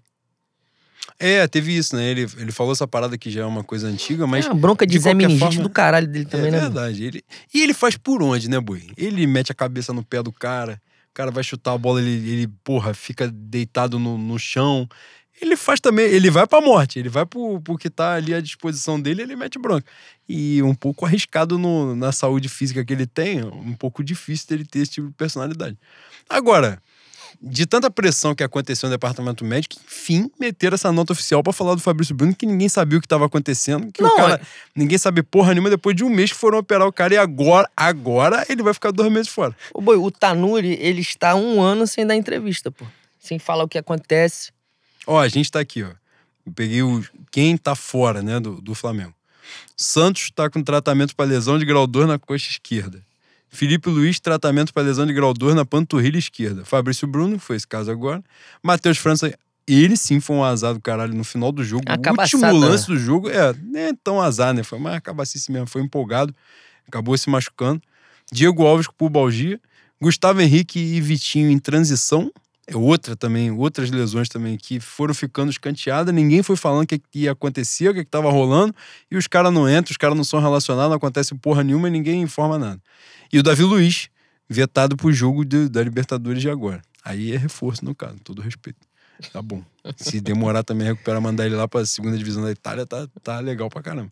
Mas é difícil, né, Buica? É, a gente fazer a transição e falar do, do Paulo Souza, aproveitar esse gancho também, para além de um trabalho que nitidamente é fraco, poderia oferecer mais pelo material humano que ele tem. Mas é foda também, né, Bui? Teve um jogo aí que o Flamengo jogou com 11 desfalques. 11, cara. o jogo contra o Palmeiras no. Maracanã é um jogo que essa incompetência do, do departamento médico influencia, né? Porque se a gente tivesse um Vitinho, se a gente tivesse. O Bruno Henrique joga esse jogo? Joga, né? Se a gente tivesse um- um- alguém no banco pra entrar e, e contribuir, o time cansa, né? Novamente o time cansou com 75. E esse foi até um pouquinho mais. Até os 80 os caras correram. Mas caralho, não tem ninguém no banco, porra. A gente entra com os 11 titulares e tem as crianças pra. Porra, quem sabe um, um, um anjo passa por ali, abençoa e o moleque joga pra caralho naquele jogo e decide. Não tem condição, porra. Não tem condição. O Tanuri está um ano sem dar entrevista, boi. Ele não fala porra nenhuma. A gente não sabe como é o. Tra... É o que você tava falando. A gente não sabe qual é o problema do cara. A gente não sabe o que, que está sendo feito pra tratar essa porra. Não sabe de nada. Para além disso, o Flamengo faz questão de perder os profissionais. Pô. Qual time hoje que pensa em ser campeão, cogita uma hegemonia, tem um departamento de médico de merda, começa a perder um montão de profissional. Os profissionais que o Flamengo teve. Os profissionais que tiveram no Flamengo a, a participaram da consultoria da Exo e tiveram treinamento pra usar o aparelho, pra se aperfeiçoar mesmo. Todos, quase todos saíram, pô. E saíram pra rivais, tá? Pro Atlético. Alguns saíram pro Palmeiras, outros saíram pro Bragantino. A gente perde profissional pro Vasco, pô. A gente perde profissional pro Vasco que não tem água dentro de São Januário. Porque paga pouco. O Vasco pagaria melhor. É isso, pô. Como, como vai disputar alguma coisa, como vai ser campeão, se o teu staff é uma merda? Flamengo acabou de contratar analista de desempenho com todo respeito ao profissional, com todo respeito ao Paduano, mas não tem condição do Flamengo trazer ninguém do Paduano. É isso. Não Eu tem, não sei pô. nem o que, que é Eu Paduano. também não sei, mas caralho, é, é esse o ponto. É esse o ponto, porra. Eu tava conversando com, com Liene, fantástica. Falou que abriu vaga pro. pra psicóloga no Flamengo. Boi. novamente, com todo respeito aos profissionais, o Flamengo tem que. é, Quem é o pica disso aqui? Quem está no mercado. Está no mercado, não. Quem está trabalhando em- nos grandes clubes. Quem tem um. Quem é efetivo, quem é eficiente, quem é competente, quanto ganha, a gente paga mais. Paga tanto mais. E é isso, porra. Você tem que ter uma estrutura para além do campo. O Flamengo não tem porra, nem o Flamengo não tem psicólogo. Se eu não me engano, semana passada sai Era esse ponto, eu ia o- até tocar nisso. o Braz. O Braz Uma profissional que foi, era, foi convidada pelo Atlético Mineiro. Pois é. Ela negou, recusou o convite pro Flamengo demitir poucos meses depois. Porque pediu um aumento. Sim. Parece que pediu um aumento e o Flamengo acha que não, não pode ter, não pode pagar a um profissional que está sendo reconhecido pelo, pelo rival. Enfim. Cara, é, é uma quantidade tão absurda de merda que a gente que a gente se enfiou desde que esse maldito se, se reelegeu. Às vezes me, me causa uma confusão mental, assim, que eu não sei o que criticar. Que é tanta coisa pra você falar, é tanta coisa pra você dar porrada, que eu fico meio disperso, assim, fico meio divagando. O, o Braz, se eu não me engano, semana passada saía, saía a notícia que, que ele acha. o- Sobre o psicólogo, ele já tinha dito que achava uma besteira, né? E, mas falou também que não, não, não necessitava de nova consultoria da Exo, que acha isso uma besteira. Esse é o cara que é, comanda o futebol do Flamengo. Pô. É isso. Perdemos, de analista, perdemos o analista de, de desempenho de mercado pro Palmeiras, semana passada também.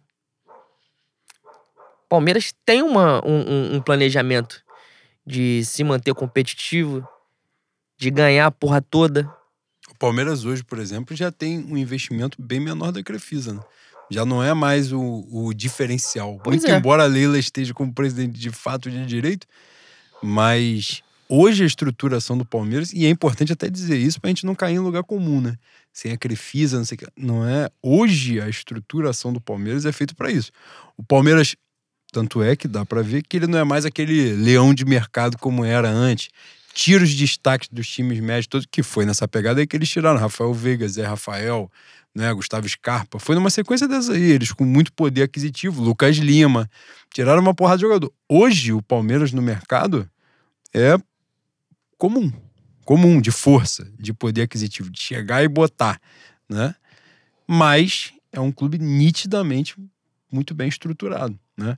Hoje, a categoria de base do Palmeiras é muito bem estruturada, eles vêm normalmente com times muito fortes, né, com talentos, a captação de recursos, e a gente em vários momentos chegou a elogiar o Flamengo sobre isso também, né? Não à toa o Flamengo foi campeão, não só campeão que a gente tem essa porra, né, de base, não se busca ganhar, busca revelar, mas o Flamengo foi campeão e revelando jogadores, jogadores importantes. Hoje aí no nosso elenco tem gente já subindo e com muita qualidade, que é importante dizer. Lázaro, Marcos Paulo que tá entrando agora, Matheus França, que é considerado a joia. O João já é revela, já João é Gomes, realidade. né? Vitor Hugo agora entrando também, já meteu gol aí. É, E muitos outros, né? O Muniz saiu, poderia estar perfeitamente no elenco, saiu e foi bem no, no Furinaná, que foi promovido, né? Para a Premier Premier League. Enfim, é, mas esse ponto é. E esse ponto, e essa conversa é antiga, né? É importante dizer isso também, que embora eu, eu odeie com todas as minhas forças, e aqui eu não estou fazendo uma defesa, mas exatamente o contrário. Essa linha de profissionais mal pagos, ela é antiga. Eu não sei por que razão, a gente já falou sobre isso aqui, que os caras acham que é assim, ó, você vai ganhar menos do que você ganharia se você trabalhasse no Fluminense, porque você vai botar o Flamengo no seu currículo. É. Cara, e é importante dizer isso, foda-se. Foda-se botar o Flamengo no currículo, botar o Flamengo no meu currículo. Caralho, não quero. Pra que, serve essa porra pra mim? Não serve pra nada. Serve pra quê? Entendeu? Ah, não, porque o cara vai fazer, porque ele vai palestrar. Não viaja. Você tem que pagar pra ele trabalhar ali, pra ele entregar o resultado ali. A gente fala, por exemplo, desse lance do departamento médico, como você falou, não adianta o staff ser uma merda, porque é um ciclo vicioso sendo alimentado ali. É, A gente não recupera jogador, o jogador vai pro departamento médico. Essa parada do departamento médico mesmo, agora, sendo sincero, como eu falei aqui, eu não sou médico, não sou fisioterapeuta, não sou porra nenhuma, não sou enfermeiro, não tenho acesso a exame. E se eu tiver acesso também não vou saber explicar, entender o que tá rolando.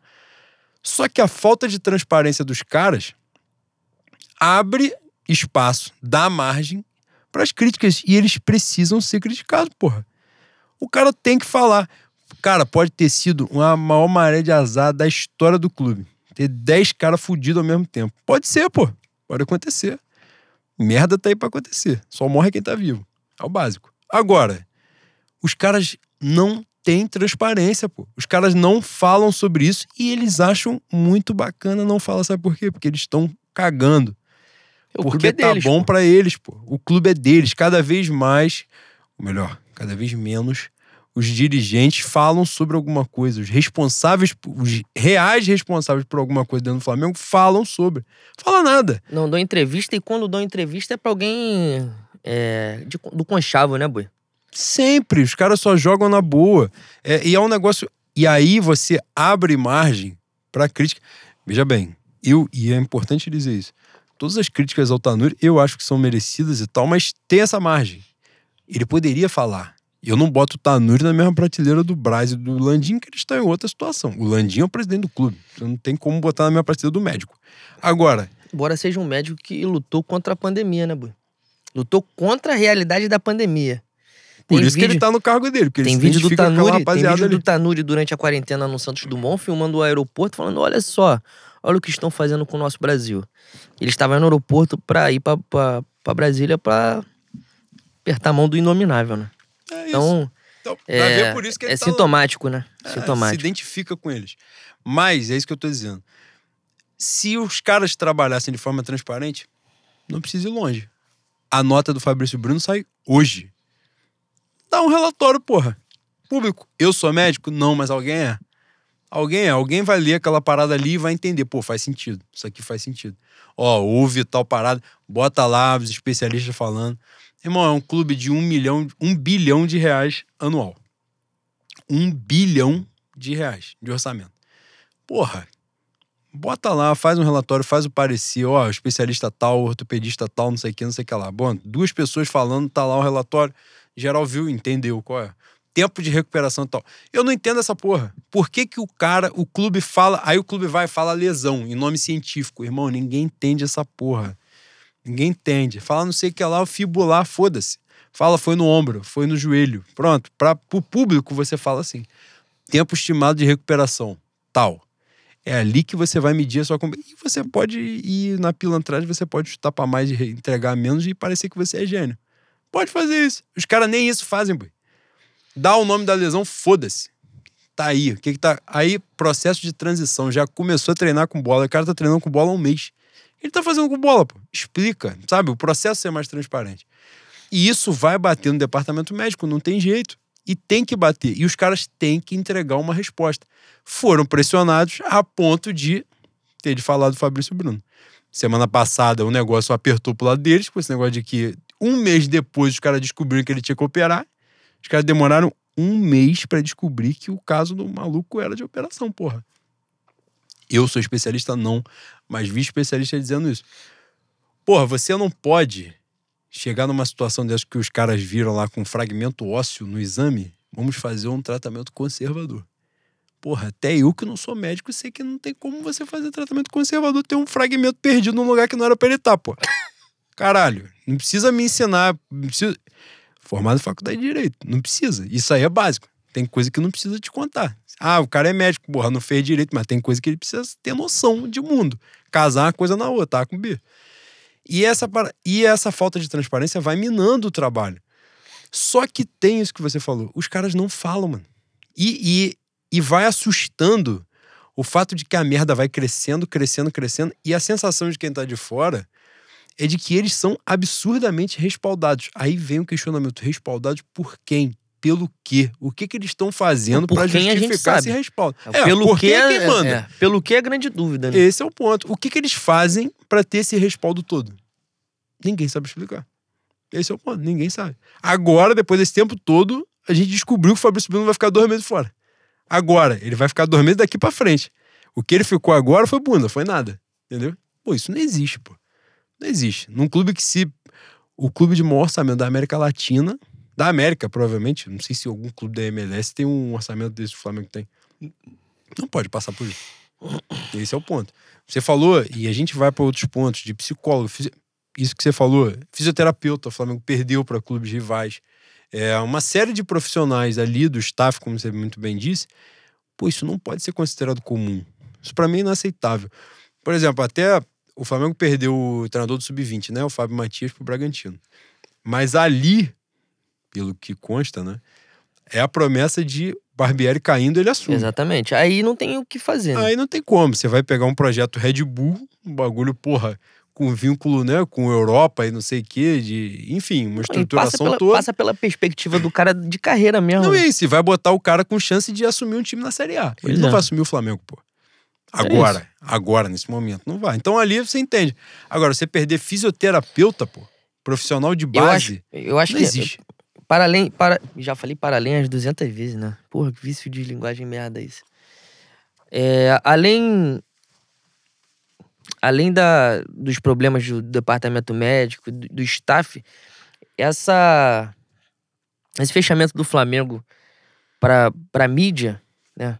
Vou falar só com o meu youtuber, vou falar só com quem eu quero falar, vou falar só com quem é do Conchavo. Isso enriqueceu muita gente também, né, Boi? Deixou muita gente forte financeiramente. Falo do- dos nossos queridos youtubers que quando, quando o couro come, finge indignação. Porra, fala, tem que acontecer, tem que fazer alguma coisa. Quarta-feira teve um. Quarta-feira teve uma, uma belíssima encenação em Volta Redonda. Não vou dar nomes que eu não sou otário, né? e também não precisa. Não precisa, porque muito provavelmente vocês viram. Mas pelo amor de Deus, né? Pelo amor de Deus, né? Aquela atuação ele lembra sabe, que é a novela Porra. Marisol na SBT. Boi, Pérola Negra com Patrícia de Sabri. Boi, Grande é- novela. essa, essa, essa onda que os caras têm de achar que só a mãe deles fez filho, filho malandro, filho esperto, me pega um pouco, mano. Me dá um pouco de ódio, sabe? É, eu não tenho nada com, com a vida de ninguém, eu não tenho nada, não sou melhor que ninguém, eu não sou muito, não sou mais limpo que ninguém. Mas os caras, os caras entrarem no Flamengo e porra, tu se misturou com os caras, né? Tu se misturou com os caras. Então tu não tem. Tu não. Quer dizer, não tem. Se você tivesse decência, você já não, não, não se misturava. Você faria o teu, continuaria fazendo o teu, mas, né, sem abracinho, sem foto. Não teria, obviamente, a- as benesses que tem, né? De viagem, de alguns furos. Mas o mínimo que, depois de você aceitar, de- depois de você estar aí dentro, você tinha que ter um mínimo de vergonha na cara de não tentar encenar, encenar, né? Não ensinar. Encenar indignação, encenar briga com o diretor. Porra, pelo amor de Deus. Aí, dois dias depois, fala: não, conversei com Fulano, tá tudo certo. Fulano é Flamengo pra caralho, ali tava todo mundo de cabeça quente, ali todo Ah, porra, não fode, compadre. Não fode. Tá, já todo mundo namorou, namorou pelado aqui há 200 anos, ó. Pô, querer tirar, tirar, tirar a rapaziada de otário é foda, né, mano? É foda, é complicado. E essa rapaziada, ela tem que ser culpada também, boi. Esses caras, eles têm culpa no, no momento que o Flamengo vive. Vão, vão ser cobrados? Não vão ser cobrados, né? Mas teriam que ser. E se em algum momento houver uma iluminação na torcida do Flamengo, que comecem a, a, a aloprar, né? A buscar essa rapaziada e falar: e aí? Quando é que tu vai assumir as merdas que tu fez? Porque, é isso que eu tô falando aqui. É odioso, é odioso ter feito campanha pra um, né? Isso em eleição da, da cidade. Fez campanha pra outro durante a eleição no Flamengo. Conhece todo mundo, jogo fora, tu tá lá com a porra da tua credencial. Coletiva, tá lá a sua pergunta. As grandes, a- as grandes corporações da, da mídia no, no Brasil passou, passaram um tempo sem ter pergunta né, na coletiva do Flamengo. Essa rapaziada tá lá. E a minha rapaziada que finge indignação. Então, eu só queria tirar isso mesmo do meu peito, porque me dá nojo, mano. Me dá, me, me dá nojo, me dá ódio. Não é nem pela, pela diretriz que o cara seguiu profissionalmente. Isso aí foda-se. Me dá ódio o cara fingir, fazer personagem. Fingir que tá puto, fingir que tá cobrando alguém. Pô, vai tomar no cu, mano. Sabe qual é? Todo mundo sabe quem você é, todo mundo sabe o que você fez. Pô, pelo amor de Deus. Tinha que ter um pouquinho mais de vergonha na cara, decência, né? É isso. Pô, quer falar de vergonha na cara e decência? Quer falar sobre o momento que o Flamengo vive, boy, internamente? Cara, é. É complicado, né? Eu. Se vocês me permitem, eu, eu vou, vou um pouco longe, vou fazer uma analogia, porque há, uma, há uma, um entendimento sobre violência que me incomoda um pouco. E eu, eu passei a ter dimensão disso naquele caso do, do Chris Rock com o Will Smith na noite do Oscar. As pessoas compreendem violência só quando há agressão física, né? E toda, todo outro tipo de violência, qualquer outro tipo de violência, como a violência psicológica, muito, muito usada também através das piadas, né? A violência que foi não perpetrada porque aquilo ali pode cair na, na caso na próxima eleição do Flamengo apareçam iluminado e, e desfaça essa merda, ou eles fiquem com medo e eles mesmos resolvam desfazer. Mas a real é que aquilo, aquilo é de uma violência com o Flamengo, com a história do clube, com o off-rio absurda, pô. O momento, o momento que a gente vive é, é um momento parecido com o Brasil. É tenebroso, bicho. É negro. Negro não, né? A gente tem que, tem que começar a mudar isso aí. É feio, é horroroso. E sem perspectiva. O que, o que esses caras fizeram na segunda-feira na reunião do conselho é uma movimentação para se perpetuar e cada vez mais fechar o Flamengo naquela, naquela casinha deles, né? É, eu achei muito engraçado durante a eleição, teve um candidato, não vou falar nome, mas que tava tava elencando quem tava na chapa com ele, tava elencando as pessoas que apoiavam ele. E falou o nome dos filhos de, de ex-presidente. Ele é filho de, de um ex-advogado. Aliás, vou falar nome, né, boy? Foda-se. O Acef. Se eu não me engano, foi o segundo colocado na, na eleição, né? Não é, Boi? Foi. É, ele fala: Não, nós temos aqui com a gente o filho do Elal, se eu não me engano, o filho do Hélio Maurício, com a gente. e aí vem a frase: Pessoas com grandes trabalhos a favor do Flamengo. Que porra esses caras fizeram pelo Flamengo, boi? O que, que eles fizeram pelo Flamengo? Nada. Quem são eles? Ninguém sabe. Ninguém sabe, mas essa visão deles, pô. Eles acham que o Flamengo são eles, que o Flamengo é aquela porra ali. A nação, é, a, a, torcida, a maior torcida do mundo, isso só vale quando você for negociar contrato de televisão, quando você for negociar contrato para sua patrocínio. De resto, quanto mais fechado tiver politicamente o clube, melhor. E tem um erro desse nessa, um erro de de movimentação deles. Se eu não me engano, o sócio off-rio nunca esteve perto de ter mil, mil pessoas, mil sócios. Nunca teve. Mas a sanha é maior, né? A vontade de, de, fechar a casinha, fechar o clube. Já tinham feito no ano passado um aumento exorbitante. Foi de quanto para quanto, Bui? Cara, foi um. Eu não sei falar em, em valores absolutos, mas eu tinha até pesquisado essa parada. O aumento foi de 165% da mensalidade. Isso, isso sem aviso. É. Sem avisar. E aparentemente o que se especula, não é? É de que a queda de off-rio, por causa desse aumento, foi de dois terços do que havia antes. Né? Pois é. Então, para quem não sabe, o sócio off-rio tem, tem direito a voto, né? Tem direito a participar da, da vida política do Flamengo por meio do voto.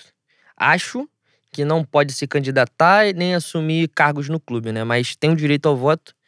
E acho que por 30 dias no ano, direito a usar as dependências da Gávea, né? Piscina, enfim. A movimentação desses caras foi totalmente estúpida, mas demonstra qual a intenção deles, o que eles pensam em relação ao Flamengo, pô. Porque eles querem essa porra, eles querem fechar, eles querem cada vez mais o Flamengo naquele, na, naquele grupinho ali, naquele feudo.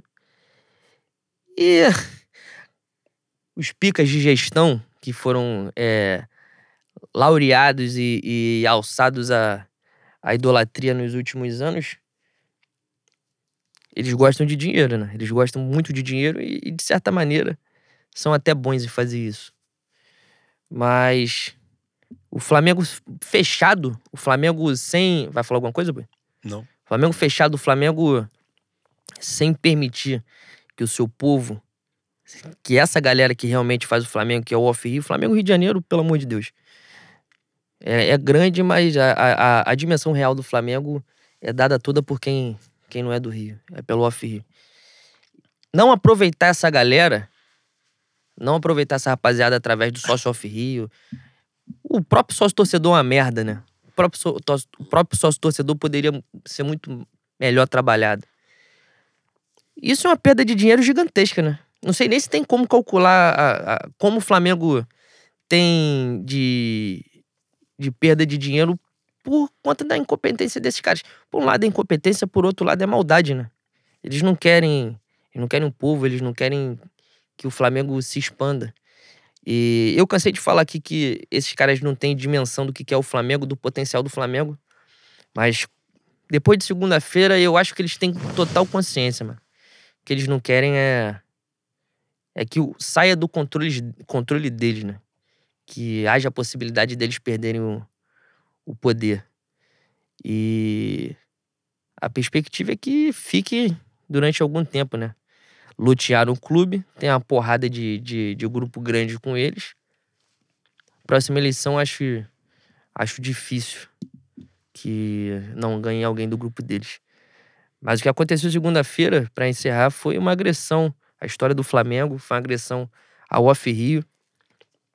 Eu vi algumas pessoas criticando as medidas que as pessoas estavam falando de cancelamento de sócio, que alguns off-rios que se sentiram, obviamente, ultrajados com, com a decisão. Né? E algumas pessoas criticaram porque estavam falando de não consumir, não consumir nada o produto oficial, cancelar o sócio sócio torcedor, alguns sócios off-Rio cancelarem os seus sócios. É, bicho, essa, essa, essa rapaziada tomou uma porrada. A gente, a gente é carioca, a gente tem o privilégio de ver o Flamengo de perto.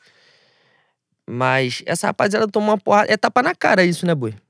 O que, o que os caras fizeram é tapa na cara. Então, a maneira como você vai reagir, a maneira como essas pessoas vão reagir a isso, é, em outros tempos eu acharia errado é, tirar do clube, sabe? Mas a, a, real é que a resposta que os caras deram é que o clube é de quem é o sócio proprietário, né? Então foda-se, pô. Então foda-se. As pessoas ganham dinheiro de maneira muito suada pra, tomar um esculacho desse, mano. É foda. É, eu me estendi, já tô falando pra caralho aqui. Vou, vou passar a palavra para você. A gente com certeza vai falar muito mais sobre isso, porque tá cedo ainda. Só tem uma hora e meia. Mas a real é que a, foi, foi um esculacho, foi uma agressão. Eu espero que as pessoas tenham dimensão disso. Houve notinha, né? uma nota ridícula, assinada pelos diretores, falando que são contra as agressões verbais. É, Acho que foram, os, foram os presidentes de conselho, se não tiver Destinada a Rodolfo Landim. Eu... Hipotecar na solidariedade. Porra, boy. Não sabem nem o que, que é uma hipoteca. Tudo rico pra caralho, não faz a menor ideia do que, que É difícil, né, boy? É difícil. É um. É uma mistura de elitismo com soncício, com mau caratismo. Vamos, vamos passar pra uma conversa mais cabeça. A verdade é que, embora não sejamos cristãos, o Brasil é forjado em cima do cristianismo também, né? Então todo mundo por mais que não seja cristão, tem algum tipo de conceito cristão envolvido na sua criação. E essa porra de você virar a face para tomar outra bufetada me dá incomodada de vez em quando, boi. Pacifismo, o pacifismo vira é, partícipe da violência em certo ponto também. Então, quando você não reage, tu vai ficar tomando porrada a vida toda, tu vai ficar virando a face toda hora. Tem isso também, né? Não, isso aí eu concordo plenamente. Cara, você tocou num ponto aí que é o lance de é, de, nessa parada de tomar o tapa na cara, de como é que o torcedor reage e tal. Eu perdi essa porra faz um tempo, mano. Eu acho que torcedor que se sentir lesado tem que processar o clube mesmo e tal. Não tô dizendo que necessariamente eu faço e tal. Nunca passei por uma situação que eu precisasse fazer. Precisasse também não é pensar duas vezes, não. Rolou um esculacho aí. Rola ainda, né? Um esculacho por causa da, da questão da pandemia. Tinha gente que tinha comprado o pacote, né? De ingresso de, de, de temporada, né? É, pra temporada de 2020. O vagabundo tá aí até hoje, pô. Não tem prioridade, não tem privilégio, não tem porra nenhuma, não foi restituído, não aconteceu nada. E os caras jogam assim, ó. Porque o que eu acho nesse ponto, e eu acho que é importante a gente tirar. A gente fala sempre isso aqui, por mais que alguém condene, que alguém discorde, eu não tenho problema com relação a isso, não, pra ser sincero. Eu acho que faz parte. Mas o que me incomoda é a safadeza, sabe qual é? Os caras jogam com a tua paixão. Eu vi algumas perguntas aí que depois a gente vai responder, da pauta dos ouvintes e tal, não sei o que, o pessoal brincando com o lance de falar pessoal e tal. Quando. E eu falo isso com o maior prazer, com a consciência muito leve, porque assim, pô, bater na hora, de, na hora difícil é mole pra caralho, pô. Chutar o maluco que tá ali, explícito que ele fez, um cagão, é tranquilo. Agora, na hora boa é foda. E, e nessa época aí a gente sustentou muita porrada. Fala a gente porque a gente, os meus, gente, né, que, que seguiu pelo mesmo caminho. De criticar o que é errado, porque a gente fala sempre aqui, pô, certo é o certo, o errado é o errado. Não importa quem faça, quem deixou de fazer. Isso não muda. Agora, esse tipo de parada, os caras jogam sempre com a nossa paixão, sabe? Os caras jogam justamente com esse ponto de assim, eu não vou ser questionado, porque aqui eu sou o Flamengo. Então, a diretoria vai lá, vai te aloprar, não vai te restituir ingresso, um bagulho que, porra, você botou um monte de dinheiro lá, teu sócio torcedor é uma merda. O cartão, nem a porra do cartão chega com você pagando em dia. Você tem que ir lá igual um otário trocar ingresso. Isso, né, para muitas outras coisas. Para chegar nessa ponta aí, que é a ponta da cadeia de reajuste abusivo, uma coisa estúpida, ridícula, elitista, que vai afastar todo mundo. Como é que perde a eleição, boi? Você não tem eleitor novo, pô. Se os eleitores antigos você consegue cooptar e você não deixa entrar ninguém. Vai perder eleição como, pô? Tá jogando em casa. Todo jogo. Então, assim, os caras jogam na tua paixão. E aí você se sente num dever moral de não poder confrontar os caras porque você está confrontando o Flamengo. Cara, esquece isso. E eu falo isso pra.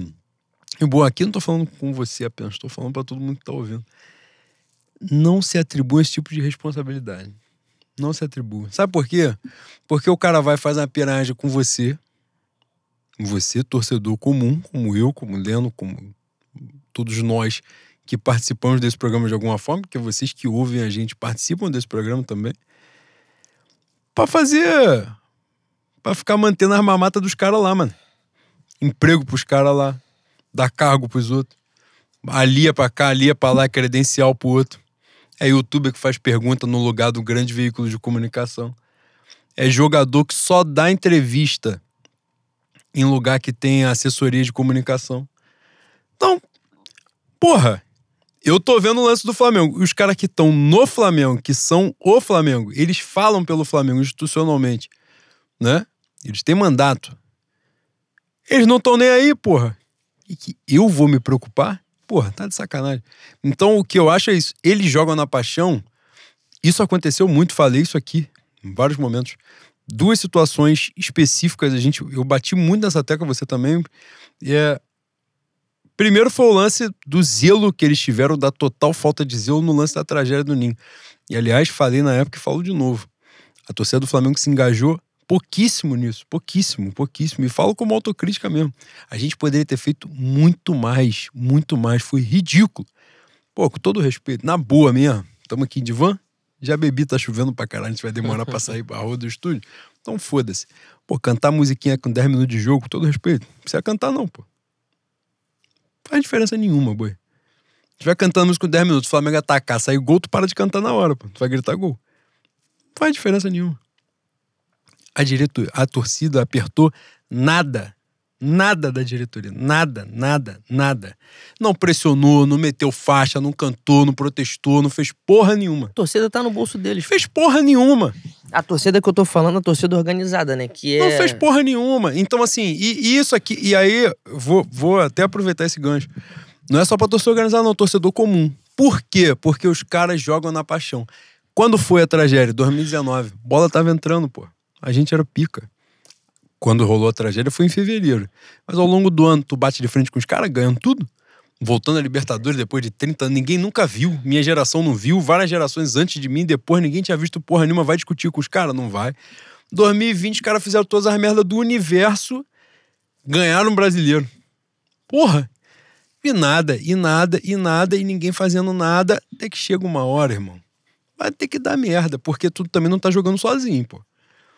Não tá jogando sozinho. Tem outros clubes. Tem gente fazendo trabalho sério pra cacete. Um dos pontos, por exemplo, o bagulho de Jorge Jesus, que a gente já falou aqui em outro momento, vai falar de novo. Os adversários de hoje não são os adversários de 2019. Uhum. Pega hoje um Fortaleza que, que era meio de tabela pra baixo quando ele chegou, jogou e o Fortaleza de hoje, pô.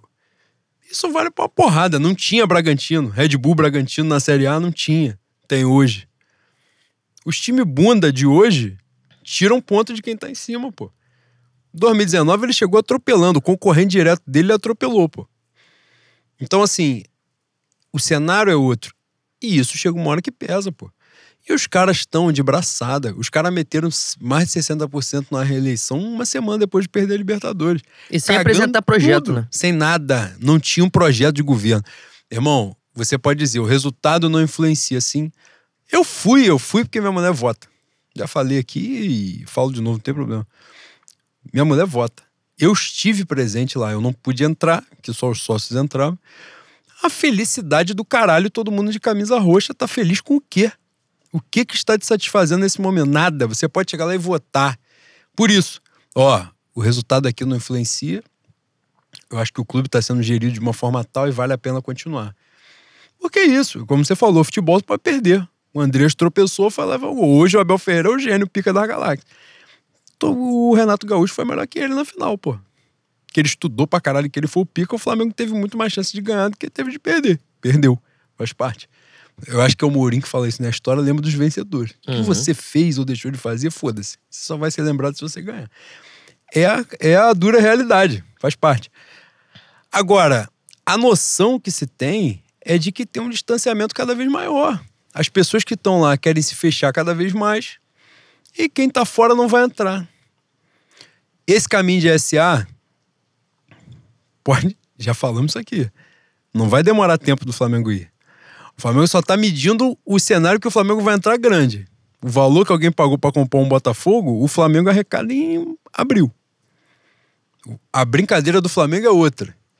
Mas tu tem dúvida de que sócio proprietário vai virar acionista e vai encher o rabo de dinheiro? Ah, pelo amor de Deus. Tô falando pra você, pra você não se surpreender lá na frente. E é isso que acontece. Então, quanto mais os caras se fecharem, se bloquearem, é isso que vai acontecer, porra. Vai querer entrar pra quê? Você vai questionar o cara? O Flamengo passando por tudo que tu- a outra emenda que foi votada nesse dia aí era o simples o simples gesto do cara que está dentro do Flamengo vai se candidatar a alguma porra, saia do Flamengo. Aí um filho da puta do conselho, não vou citar nome que eu não vou dar palanque pro otário, mas é só buscar. Porra, o cara vai chamar todo mundo de otário, vai dizer que assim, não, essa emenda não queria dizer muita coisa, porque se o cara sai, o cara pode botar a campanha dele de vermelho e preto. Pô, irmão, aí tu chamou todo mundo de otário, todo mundo aqui é babaca, eu vou falar, vocês vão ajoelhar, vão beijar meu pé. Porra, pra escrever essa porra, escreve nada, pô. Fala assim, pô, tive um problema, caiu, não vou dizer qual foi a operadora que caiu, caiu, não tive internet. Não deu pra escrever nada. Estou passando por um túnel tem três semanas, não saí dele ainda, não deu pra escrever. Pronto, não escreve. Vai escrever essa porra, o cara escreveu um feed de 32 tweets, se somar tudo não dá meio. Fala, pô, escreveu essa porra toda pra quê? Pra se convencer. Vai falar assim, olha, eu tenho compromisso com a minha consciência. Se você tem compromisso com a sua consciência votando nesta porra, me assusta a consciência que você tem. É uma temeridade a consciência que você tem. Ou tá ali escancarado que você não tem consciência e compromisso com porra nenhuma que não seja você mesmo. É isso, pô. O cara, que justificativa o cara tem pra vetar o off-rio que não seja valorizar título de sócio proprietário, se tiver outra, Pode escrever no comentário quem ouvir, não tem problema não. Valorizar títulos de sócio proprietário, impedir inchaço, entre aspas, do clube. Esse pensamento não é incomum não, tá? Que as pessoas não podem, ó, não dá para todo mundo ir pra sede durante o ano, porque fica cheio.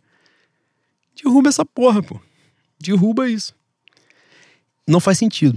Teve não a- tem justificativa racional que não passe por exclusão. E teve a proibição do voto pela internet também, né? Sim, sim. Teve essa. E voto, voto interno, eleição interna, inclusive, de votação de conselho, caralho. Não é só assim, estamos saindo de uma pandemia. Não é isso.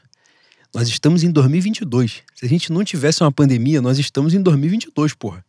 Não faz sentido. Olha só, para você votar, se não sei quem vai ser azul, vai ser amarelo, você vai ter que pegar um avião e vir até a Gávea numa porra de uma cédula de papel, marcar um X e pronto. Além de, de ter que ser adimplente, de ter tomado no rabo pagando 165% a mais do que você pagava, sem aviso prévio, você não tem direito a porra nenhuma, tem direito a pagar e votar se você tiver presente Cara, e na esse... cidade no dia. É, e esse bagulho do off-ri, por exemplo, que você tava falando, de não, pessoal, porra, eu sou contra, o off-ri não deveria fazer isso, porque aí tá prejudicando o Flamengo. Pô, eu vou chegar pro maluco que mora em. em pra, pra pessoa, né? Muitas mulheres associadas, pra chegar pra alguém em Alagoas e falar assim: ó, não para de pagar, não, pô. Paga. O Flamengo joga em Alagoas. O Flamengo faz o quê em Alagoas? O que, que, ele, o que, que o sócio torcedor de Alagoas tem do Flamengo? Nada. Ele não recebe nada.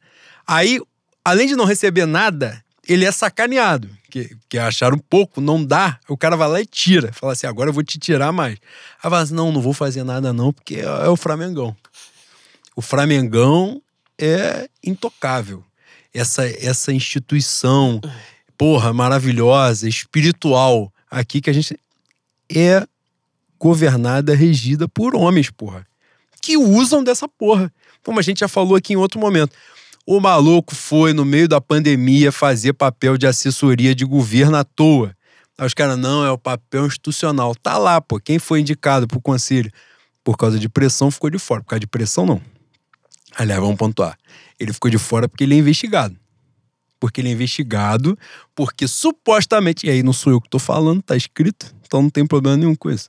Supostamente rolou um desvio de fundo de pensão e o nomezinho dele está lá envolvido. Foi por isso que ele ficou de fora. Não foi porque. Porque aí. E outra, aconteceu de novo, nesse momento. Ele ficou de fora da parada por causa do setor de compliance da Petrobras e foi dar discurso, porque o, o negócio, isso me pega. Isso me pega. Isso aí, isso aí me machuca. O cara pode deixar passar batido, pô. O clube é dele. Ele é dono daquela porra, ninguém questiona ele. Ele tá aí, o Flamengo na merda, ele não fala uma palavra, pô. O clube é dele, pô. Não acontece nada com ele, faz o que ele quiser. É a, é a, Ele foi fazer o movimento. é a SAF mais barata da É, história. porra, pagaram nada. Tomaram o clube e pagaram nada. Ele foi fazer o movimento. Estou aqui porque o Flamengo precisa de mim. Porra. Aí é sacanagem. Aí é 357 anos de umbral seguido e eu vou ter que pagar, pô. E eu vou pagar com gosto. Vou rastejar na lama, foda-se. Não tem problema, vou pagar. Eu não tenho culpa do que eu penso? Não tenho, porra. É isso. Caralho, você vai meter essa. E a galera, e aí que vem. A galera vai nessa, mané. É o Flamengão, é o Flamengão. Porque é estimulado por isso. É estimulado por YouTube, é estimulado por essa cambada de filho da puta. O cara faz esse gesto, pessoal. Porra, pelo menos isso ele tem. Ele não tem nada. Ele tem dinheiro. Ele busca dinheiro no bolso dele e só. Flamengo é meio. Aliás, ele tá aí pra escancarar o exemplo que a rapaziada já tá na hora, já tá velho, marmanjo, já vivido de rua. Essa porra assim, o cara é rico, não rouba, pô. Ele não precisa roubar. O cara rico gosta de dinheiro, pô. Ele Cada tem- vez mais. Ele não quer nem saber. Dinheiro pra ele é o fim, não é o meio mais, pô. É o fim. É poder. O cara quer controlar, quer dominar. E é isso que ele quer, porra. Ele e qualquer um que tá lá dentro. E ele mesmo dá uma entrevista na, na primeira campanha dele falando que não iria se candidatar à reeleição porque o cara que se candidata à reeleição passa a trabalhar pra ele e não pro clube, né? Ai, caralho. Tá aí. É isso. Ele mesmo falou. Tá aí. Boi, é maluquice. É doideira. É- É doideira. E é desgastante, boi. É se, tu, desgastante. se tu vai pra além do Globo Esporte, Não, agarrado. não, tá dá agarrado. Tu fica pelo Porra, caminho. eu tenho saudade, tá? De ser, um, de ser um torcedor que, caralho, fica triste quando perde e feliz quando ganha. E só. Porque, novamente, o que esses caras fizeram segunda-feira foi agressão, pô. Já que a gente tá falando em agressão, importante pontuar, importante falar também, que em outros tempos, e é evidente que tudo isso que acontece é porque na arquibancada tá, tá acochambrado pra caralho, né? Tá gostosinho, né? Não tem uma pressão, boi. O dia que teve pressão lá no Ninho, só jogador tomou esporro. E das pessoas que foram falar com os jogadores, que pressionaram os jogadores, tinha, tinha, outras, tinha um, um- organizada que não falou nada, né? Só ficou lá fazendo a sombra, marcou presença, né, boi? É complicado. É complicado porque eu acho que amanhã é um jogo de pólvora, como eu já, já havia dito, e muito provavelmente vai ser o início das manifestações e manifestação orgânica, natural do rubro-negro, né? não partindo de organizada. Não se assuste se tiver relato na arquibancada, primeiro fora Brás, vai tomar no culandim, se tiver repressão. Porque escola de samba, boi. Escola de samba. Foi, é, é porque você quer fomentar a cultura no- na cidade de São Sebastião, do Rio de Janeiro, né? Não, né? Deve ter alguma coisa por trás, né? Tem uma porrada de escola de samba aí, porque tu nunca fez parte de escola de samba. Tu foi harmonia, tu ticou uma harmonia no arranco de, de gente de dentro? Ticou uma harmonia no, no arrastão de cascadura? Tu já pegou uma feijoada na difícil nome? Não, né? Na mangueira, na portela, tu já foi? Sabe um samba? Não sabe. E dizem que, que você tem três lojas, né? Do Flamengo, Espaço Rubro Negro. Dizem. Porra. Cara, se tem uma coisa que eu não tenho, loja. Mas alguém tem. Alguém tem, boi. Sempre alguém E também tem. escola de samba. É complicado, né, boi? É complicado. Tu vai xingar o cara? Tu vai cobrar? Não vai cobrar, né? tá gostosinho pra caralho pra você, né? E tu usa o nome de uma torcida que é de gente Flamengo pra caralho. É histórica, né? Histórica de gente que se doa a vida inteira por conta dessa porra. Por conta das cores, do clube e por conta da camisa que tu veste também. E é importante pra caralho na arquibancada pra gente.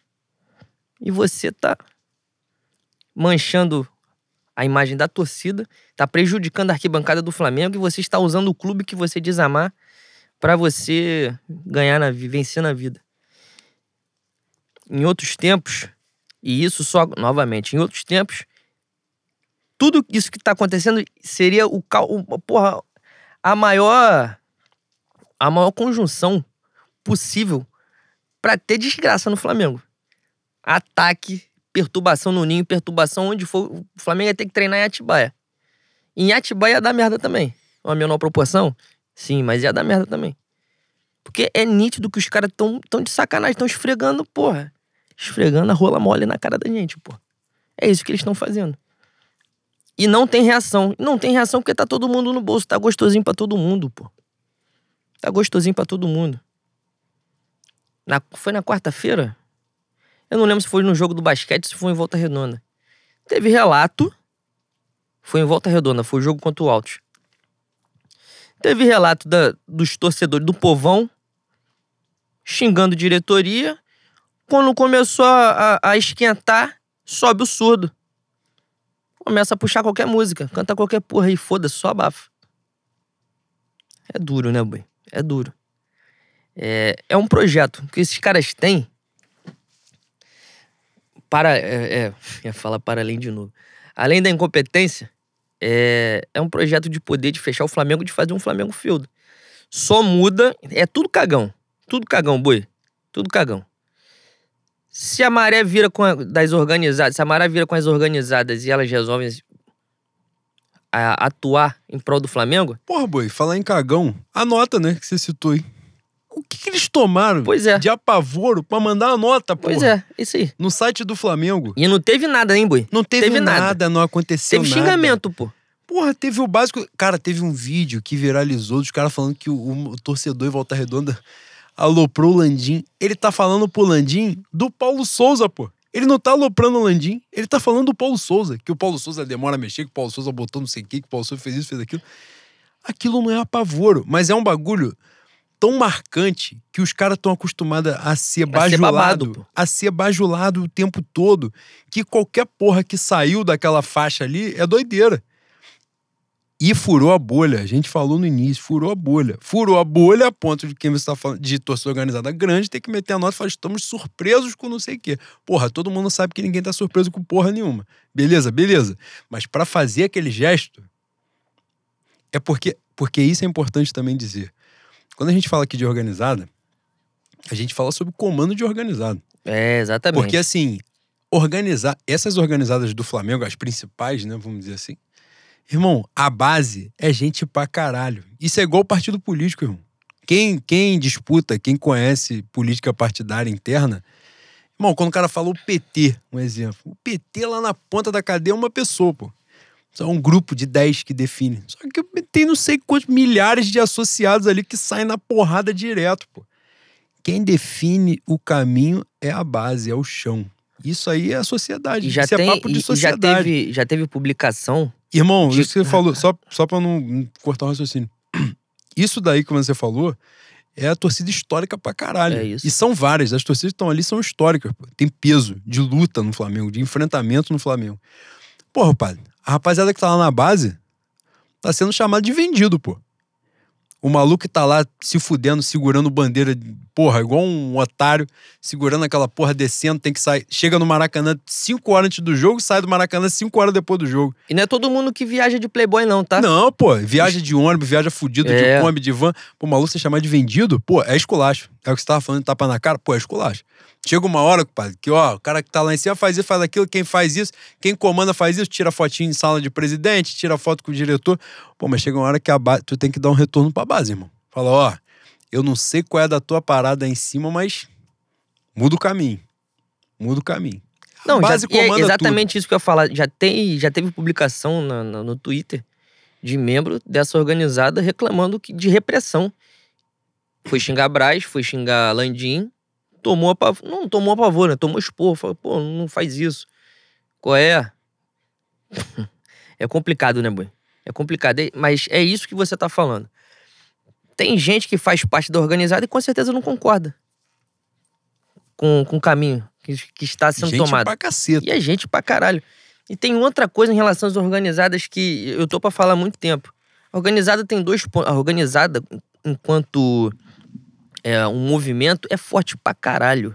É poderoso. E não à toa é, resolve a vida financeira de muita gente, né? Mas não é uma coisa que, que a gente tem que fazer força contra, pra mim. A gente tem que é, adequar pro bem. Usar es- essa força, essa movimentação pro bem. Tem organizada? Tem organizada não? Acho que quase todas, pelo menos no Flamengo, tem ações sociais. Um- uma, o movimento feminino faz com certa constância um- uma reunião para doar sangue. Já tem, já teve várias vezes fotos e vídeos de, de sopão de outra organizada. Teve até um caso de, de ataque de torcida adversária num, num sopão desse pro povo de rua que a torcida organizada tava fazendo. Então, enquanto movimento, mais uma vez, é forte pra caralho é- e é necessário. A gente tem que começar também a cobrar esses caras, que esses caras, todos eles participam muito da vida política do Flamengo, porque eles são a, a força de fora, né? Imagina, imagina esse cenário todo sem os comandantes dessas organizadas, que não são todas, sem os comandantes terem alguma participação lá dentro. Algum benefício. Imagina esses caras trabalhando em prol do Flamengo. Porra, boi, pouquíssimas coisas que pouquíssimas coisas continuariam acontecendo e haveria um, um- uma luz no fim do túnel. Só que não dá. O projeto pessoal dos caras lá de dentro da diretoria do Flamengo isso eles têm de, de bom. Foi bem pensado pra caralho. Eles pensaram na. na- Cooptar mesmo. Não. Em. Não é barrar. Eles pensaram em, aniquilar toda a capacidade que a torcida ou a oposição poderia ter de fomentar uma mudança, ou fomentar um protesto. Será muito bonito se partir do povão de maneira orgânica, de maneira natural. E se isso acontecer, não vai acontecer é, sem percalços. Importante que as pessoas tenham dimensão disso. Mas seria muito mais forte, muito maior e muito mais rápido se esses caras estivessem do nosso lado, né? Cara, pra finalizar o tópico, que a gente falou bastante, mas eu quero aproveitar o gancho para falar uma parada. A gente já tá nessa pauta, já tá num negócio. A gente tá aqui, bota a galera enfileirada aqui, a gente vai tomar o clube com a mão. Uma coisa maravilhosa. O clima agora ficou bonito. eu vou falar um negócio na boa mesmo. Agora, eu, minha visão de mundo absurdamente esquerdopata, mas para mim, não existe luta política sem organização coletiva. Não existe. Você pode ter uma porrada de indignação individual, pontual e tal. Se você não unir esforços, se você não jogar ali, se você não se organizar, não vai a lugar nenhum. Isso é um fato. Isso é evidente. Isso aí não sou eu que estou falando, achismo meu, isso é a prática, é o mundo, porra. É a história. Então, se você não se organiza coletivamente, você não disputa nada as pessoas que se organizam coletivamente já têm dificuldade de estar dentro de uma organização coletiva, que é importante dizer isso. Porque por alguma razão, muitas pessoas, não são algumas, muitas pessoas compreendem que você está num grupo, num coletivo, seja lá o que for, uma torcida organizada, por exemplo, significa que todas as pessoas que estão ali dentro pensam igual. Não é assim. Vocês vão se assemelhar em vários pontos, é claro. Mas as divergências estarão ali e é importante que elas estejam. Então, como alguém que vê a organização coletiva como fundamental na luta política, qualquer aspecto, eu tenho o maior respeito por torcida organizada. Há muito respeito mesmo, de verdade. Então, você vê que jamais a gente vai entrar numa pauta no sentido de aniquilar a torcida organizada, persegue, bandido, marginal. Até porque esse é o discurso mais elitista, escroto que Exatamente. existe. Né? O ponto é justamente disputar. Isso. Eu não faço parte de torcida organizada. E não por condenada, não, é porque eu nunca tive oportunidade nunca senti vontade e tal. Mas a única coisa. Mas eu faço parte de outras organizações coletivas. E, e o que eu falo, para quem estiver ouvindo, são poucos que nos ouvem mas disputem por dentro, sabe? Disputem os grupos. E é isso. Vai ter hora. Seu, seu Rossi, me desculpa, mas tem hora que a narrativa X prevalece, tem hora que a narrativa Y prevalece, mas sempre em disputa. Sempre em disputa. Porque se você não disputa, alguém vai te atropelar. E faz parte, é natural. Se você fica. É, é aquela. É a velha máxima, né? Se você não se posiciona, você vai ser posicionado por alguém. Isso eu levo para mim a vida toda, em absolutamente tudo que eu faço. Nem sempre você vai ter opinião sobre alguma coisa, mas é bom você observar quem tem. Até para você ter uma noção de como, se numa situação você precisar se posicionar, para que lado você caminha. É importante ter essa dimensão. Então, para finalizar esse tópico, caralho, hoje a gente vai estourar a boca do balão. Não vou pagar. Para finalizar esse tópico, é isso. Disputem por dentro. Que a base volte a disputar, porque o Flamengo precisa muito disso. Muito há muito tempo o clima tem sido horroroso nas arquibancadas do Maracanã. Horroroso. Eu não sei se essa situação se reflete em outros estados, em outros estádios, mas no Maracanã tem sido horrível, horrível. Você vai com um clima muito pesado. Nitidamente você só pode criticar. Pô, irmão, para eu chegar lá e. Eu ia falar aqui, para eu chegar lá e xingar o Andrés e, e ninguém me, me coibir, ninguém me coagir, é mole, mas caralho, até o André Vagabundo Bajulu, mano. Na negociação mais, caralho, tenebrosa, eu ia usar outros adjetivos? Sim. Poderia pagar cestas básicas? Provavelmente. Não vou usar. Temerária, você olhar quem foi que decidiu que Andrés Pereira vale 10 milhões de euros? Quem? Que conta foi essa? Quem o chegou passaporte europeu dele, né, Bui? Quem foi que definiu que sim, podemos dar mais dois anos de contrato para o Rodinei? Do nada. fica complicado, né, boi? E você vê que os movimentos eles vão se assemelhando. Então vai rolar uma negociação do Andrés, o Andrés começa a ser bajulado. Começa, Andrés, acreditamos em você. Eu não acredito em absolutamente nada que o Andrés faça na vida dele, desde quando ele acorda até a hora que ele vai dormir. Acreditamos por quê? O que que ele fez? Então, assim, e, a, e aqui é importante dizer, a culpa não é dele, não. Tem, ele tem nada a ver com essa porra, não. Ele é instrumento. É cavalo, pô. Entendeu? É cavalo da entidade. É isso. E isso vai se repetindo de uma forma que, porra, não tem como ser coincidência, né? Não tem como ser casual. E é, é importante. Dito isto, Boi, antes da gente chegar na pauta, vamos falar de um tema que com certeza tem uma caralhada de pergunta ali, que eu já estava tentando emplacar tem um tempo, mas tinha assuntos mais urgentes. A gente, e a gente precisava desabafar também, né? Precisava. Jorge Jesus esteve no Rio de Janeiro. Jorge Jesus gravou um programa no Bem Amigos especial, edição especial. Não quis se misturar com o Luiz Caixa, estava correto. Que também não é bagunça, que ele é ele, Luiz Caixa é Luiz Caixa. Luiz Caixa é ninguém. Vamos também pontuar essa porra aqui. Eu tenho meu ranço com o Jorge Jesus por algumas situações recentes? Sim. Mas Luiz Castro não é porra nenhuma em lugar nenhum. Na é fila do pão não é nada. Mas o perdão está de prontidão também, né? É, exatamente. É, faça de conta que jamais saiu. É isso. Agora, pode ser que Jorge Jesus tenha se empolgado diante da possibilidade de assumir o, o Flamengo e na terça-feira, na casa de Kleber Milk, onde ele viu o jogo, junto do grande, do imenso jornalista Renato Maurício Prado. que pai. É difícil, cara. É difícil. As coisas que a gente tem que se limitar a fazer, porque não tá no Armando sem microfone, é brincadeira. é... Cara, e aí ele. Eu Boi, qual foi a sua visão do que também não preciso contar o que aconteceu, que todo mundo viu essa porra sobre. Qual foi a sua visão do que rolou naquela Cara, merda? me dá muita agonia é, as pessoas acreditarem que ele foi de inocente também. Me dá uma agoniazinha. O velho Foi de Léo Pereira, boi, dá bote porra, no meio campo sozinho. Pô. Para. Nego meteu semana passada que o filho dele falou que falou que o Renato Maurício Prado se apresentou como um ex-piloto de Fórmula 1. Ah, porra. Qual é, mano? Qual é, caralho? Qual é? Pô, é sério? É sério?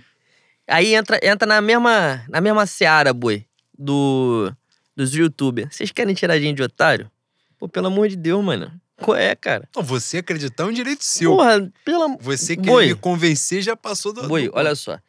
Eu achei tudo, tudo, que, tudo que envolveu essa vinda dele pro carnaval e todo, todo, tudo que ele fez, eu achei de uma sacanagem tremenda. Mas o ponto para mim é, e eu estou ficando até repetitivo depois de duas horas, né? Eu já estou agoniado com o Paulo Souza também. Então, mano, pra, pra, eu, pra eu dar outra face, porque eu sou cristão, né, Bui? Pra eu dar outra face e permitir que esse velho filho da puta volte aqui e faça essas cachorradas de novo, foda-se, mano. Foda-se. Eu gostei que você fez uma narrativa totalmente contrária a, ao tapa na outra face. É Enquanto isso. cristão, e agora você falou, pode dar. É isso. Você, Mas tudo é... que foi falado nesse é programa, isso. você joga na lata do é lixo, que é onde merece estar. Boi, se tem uma coisa que Jesus. Que, pô, pelo menos, não um nazareno, né? Não um nazareno. Se tem alguma coisa que o Jorge Jesus não é inocente. Em nada. Em nada. Não é santo. O que ele fez com o Renato Maurício. Aliás, que queriam, queriam meter que o Renato Maurício Prado fez com ele. Ele foi sabendo, porra. Ele foi sabendo. Para. Caralho, Renato Maurício Prado avisa, avisa, ó, tem, eu vi o jogo com o Jorge Jesus, amanhã, tal hora, tem live. Aí no dia ele começa a lançar as coisas. Fala assim, ó, Jorge Jesus falou isso, isso, isso, e mais tarde, às 8 horas, tem live. Eu vou falar mais, que eu não soltei tudo. Meu irmão, na primeira, na primeira, o Jorge Jesus já poderia ter aparecido e falar assim, ó, não é bem assim, não falei porra nenhuma. Não tem nada do Jorge Jesus enquanto o Renato Maurício Prado tá falando, pô. Vocês acharam isso é, comum? Achou normal? O, o velho foi com, extremamente antiético naquelas conversas ali com o Renato, Maurício, Renato Maurício Prado. O velho estava conversando é, de maneira informal na casa de um amigo. Vai fazer amigo mal pra caralho assim na casa do, na, do diabo, né? No inferno. Porra. Você não tem que estar tá na casa do Kleber Milk. Porra! Acorda, velho. Caralho. Aí, tava rodeado por uma quantidade de amigo bom. Porra, amigo pelo bom. amor de Deus, mano. É tudo obsessor isso aí, mano. Se ele, se ele vier, tem que levar ele na cachoeira. Levar ele no paigo, o pai passar um banho maneiro pra ele. Ensinar a acender uma vela. Tomar um banho de erva. Aprender. Se tá arrumando amigo de inocente, tem que tomar um banho de erva. Pois é, porque tá Eu- mal, Eu tá mal acompanhado pra- espiritualmente é também. Eu torci pra estar mal intencionado. Se foi de inocência, tá de sacanagem, pelo amor de Pô, Deus. a inocência de criança esperança. né? Ter um amigo. Na vida é tão. Porra, pelo amor de Deus, no céu tem pão e morreu. Ah, não fode, compadre. Não fode, boi. Porra. Vou repetir pra vocês. O Renato Maurício Prado avisou com quase um dia de antecedência que tinha coisa pra falar de Jesus. O Jesus não tomou conhecimento que o Renato Maurício Prado avisou que ia falar tudo que ele tinha falado lá no dia. Porra. Cara, o túnel Rebouças é grande. Ai, Às vezes ele caralho. pegou, ficou sem sinal de internet, não notou Porra. que o Renato Maurício Prado tinha postado.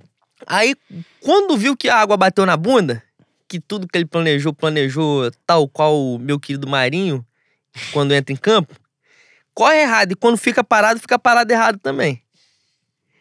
É isso. Aí ele, ele resolveu fazer o Aí tu falou do contraponto. Marinha, eu, eu senti ódio do nada aqui agora. É isso. Sozinho, eu, eu tô com muito ódio de qualquer Ele- coisa. Só ele resol- pensado nele. Aí ele resolveu se defender. Ele não, né? Se eu não me engano, ele não fala porra nenhuma. Quem fala é o filho, é o empresário. E a real, boi, a real, tirando essa sacanagem que o velho fez, que foi feio pra caralho mesmo. É, ah, tem outra coisa. Antes de falar a real. Teve gente que viu, a- acompanhou a- a- o que o Renato Maurício Prado jogou na internet e depois viu a entrevista dele no Bem Amigos gravada, né? Falou assim, porra, olha a entrevista aí. Caralho, o velho não falou nada daquilo que o Renato Maurício Prado botou. Falei, gente, olha só. Vocês querem, vocês querem me matar, mano. Vocês querem me adoecer. Porra, vocês estão encarnados há quase 95 anos no planeta Terra De provas e expiações. de provas e expiações, vocês estão de sacanagem que vocês não entendem a diferença do personagem pra pessoa. Aquilo ali é o personagem, pô. E eu tenho que te falar essa porra. Tu é avô, tu é avô, tu tá, de, tá cansado de comprar fralda Pampers a Leitinã. Leitinã, a papinha da Nestlé, e você não entende o que, que é o personagem, o que, que é a pessoa. Ah, caralho. O que que o cara falaria para o pega Galvão essa garrafa Bueno? de Domec e dá na minha cara e me desmaia, pô. Eu não tenho saúde, não. Aí meu, meu pai e minha mãe falam, pô, você tem pouca paciência, você é grosso. Cara, como é que eu vou reagir com uma porra dessa? Como é que eu vou ter paciência com isso? Não tem como, porra. Eu só posso reagir sendo estúpido. Porque você. Cara. Você, no, no, mas, no mínimo, no mínimo, é lerdo. No mínimo. É bobo. É bobão. é. Caralho, minha mulher vai me matar agora porque eu falei isso é bobo. Porra, boi. Amor, foi instinto. Pelo amor de Deus, cara. Pelo amor de... Você quer muito acreditar no velho, é isso? Você é muito apaixonado? É justo. Ah, é justo, mas, porra, pelo amor... Seja apaixonado, fala, pô, eu sou apaixonado. Ele é um merda, ele é um crápula, ele é um mau caráter. E eu sou apaixonado. É isso. Esse é Acabou, ponto. porra. Acabou. É isso. Assuma, assuma. Agora eu vou falar a real. A real é, se o velho não tem esse planejamento de Paulo Souza, fantástico, gênio,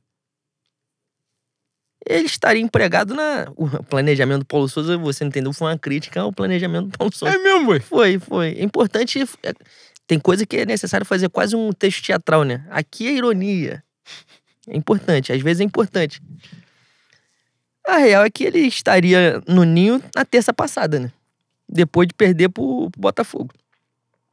E, e teve isso, né? Porque a gravação do Bem Amigos foi na semana anterior. Ou seja, os caras ficaram agarrados uma semana com o conteúdo da entrevista, preso. Ele se sentiu, ele se sentiu tão confortável do tipo, eu vou voltar nesta porra, eu sou idolatrado, eu faço o que eu quiser. Que na terça-feira ele deu aquela aloprada que ele deu, né? Ele achou que aquilo seria um mecanismo de pressão, só que no final das contas, e isso Virou que- tudo pra bunda dele. é isso. O que eu escrevi foi esse ponto. Em momento algum significou assim: vamos respaldar Paulo Souza. Não, todo mundo falou: não, Paulo Souza é uma merda mesmo. Imediatamente, quando teve a entrevista, falou: não, Paulo Souza continua sendo uma bosta. Só que, porra, Jesus. Caralho. aí é foda. Pega a mão até pra mim. Eu vou ficar aqui te defendendo, fica foda pro meu lado. Foi basicamente isso. Quando sai a entrevista do Bem Amigo na segunda, foi o dia seguinte a Flamengo perdeu pro Botafogo. Cara, o tom da entrevista era um tom assim Ele tem essa porra, né? Ele fala com saudade, ele deixa em aberto várias coisas. Tanto é que tem uma hora que, no final do programa, que o Galvão pergunta para ele, né? Se você tivesse a oportunidade de voltar, ele fala: é difícil para mim no aspecto ético e profissional. Só que ele fala assim: no profissional eu tenho que definir até o dia 20. Aí eu vou ter que dizer para você que ele não fez de sacanagem, eu vou ter que me aborrecer com você, porra. Você, você não consegue identificar, tu não consegue ver uma porra no filme sem legenda. Na moral, tu tem que pegar um cinecista aqui em Bangu, tem que ficar agarrado, porque os caras os cara acham que quem tá em Bangu não consegue ler legenda. Caralho, isso me dá agonia também. Porra, tem 15 anos de, de shopping, o cinecista em Bangu não tem um filme legendado. Não, agora botou o filme legendado, mas a sessão 11 horas da noite. Botou pra ninguém ir, pô. Não, aparentemente Bangu é na Suíça, né? Não tem assalto, não tem morte, tem porra nenhuma.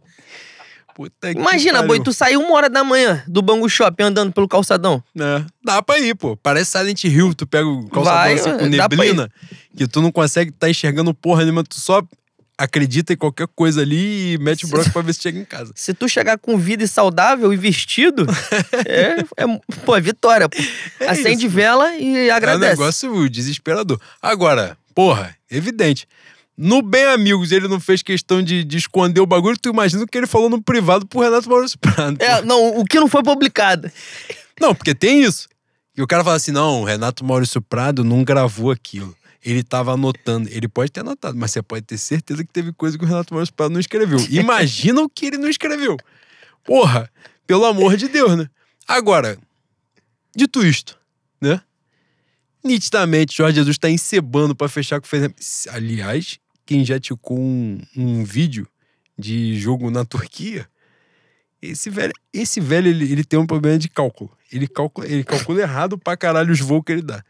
Ele tá encebando com o Fenerbahçe, ele tá achando que essa porra é, caralho, é o Kiruá, que o time que ele vai golfinho e nacional disputando aqui no Kiruá. Se ele pintar na Turquia depois de encebar os caras três meses, ele vai ter que chegar aloprando geral 38 vitórias em 38 jogos. Senão ele vai entrar na porrada, ele vai ser moído na porrada. E ele nitidamente tá. Ele falou. O Tuco não tem cerimônia, não, tá? Ele falou no programa, no Bem Amigos, que ele recusou o Fenerbahçe seis vezes que os caras estão indo atrás dele de novo na, em Portugal. Ele tá chamando todo mundo de otário lá. E pelos vídeos que eu já vi, não parece ser uma boa alternativa que ele tá fazendo. Ele tá, na verdade, ele agora já chegou no ponto que ele tá implorando pro Flamengo contratar ele, porque senão ele vai tomar um apavoro lá. E é isso que vai acontecer.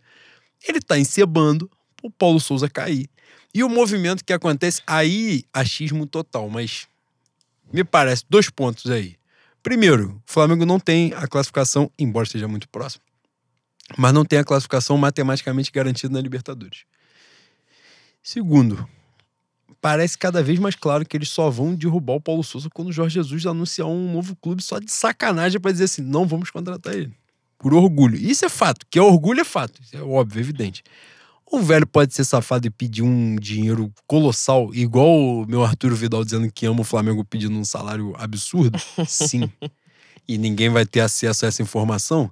Aliás, vale dizer, depois que a parada do Renato Maurício Prado vazou, todos os setoristas tinham informação de que em dezembro Jorge Jesus pediu o dobro do que ele ganhava no Benfica.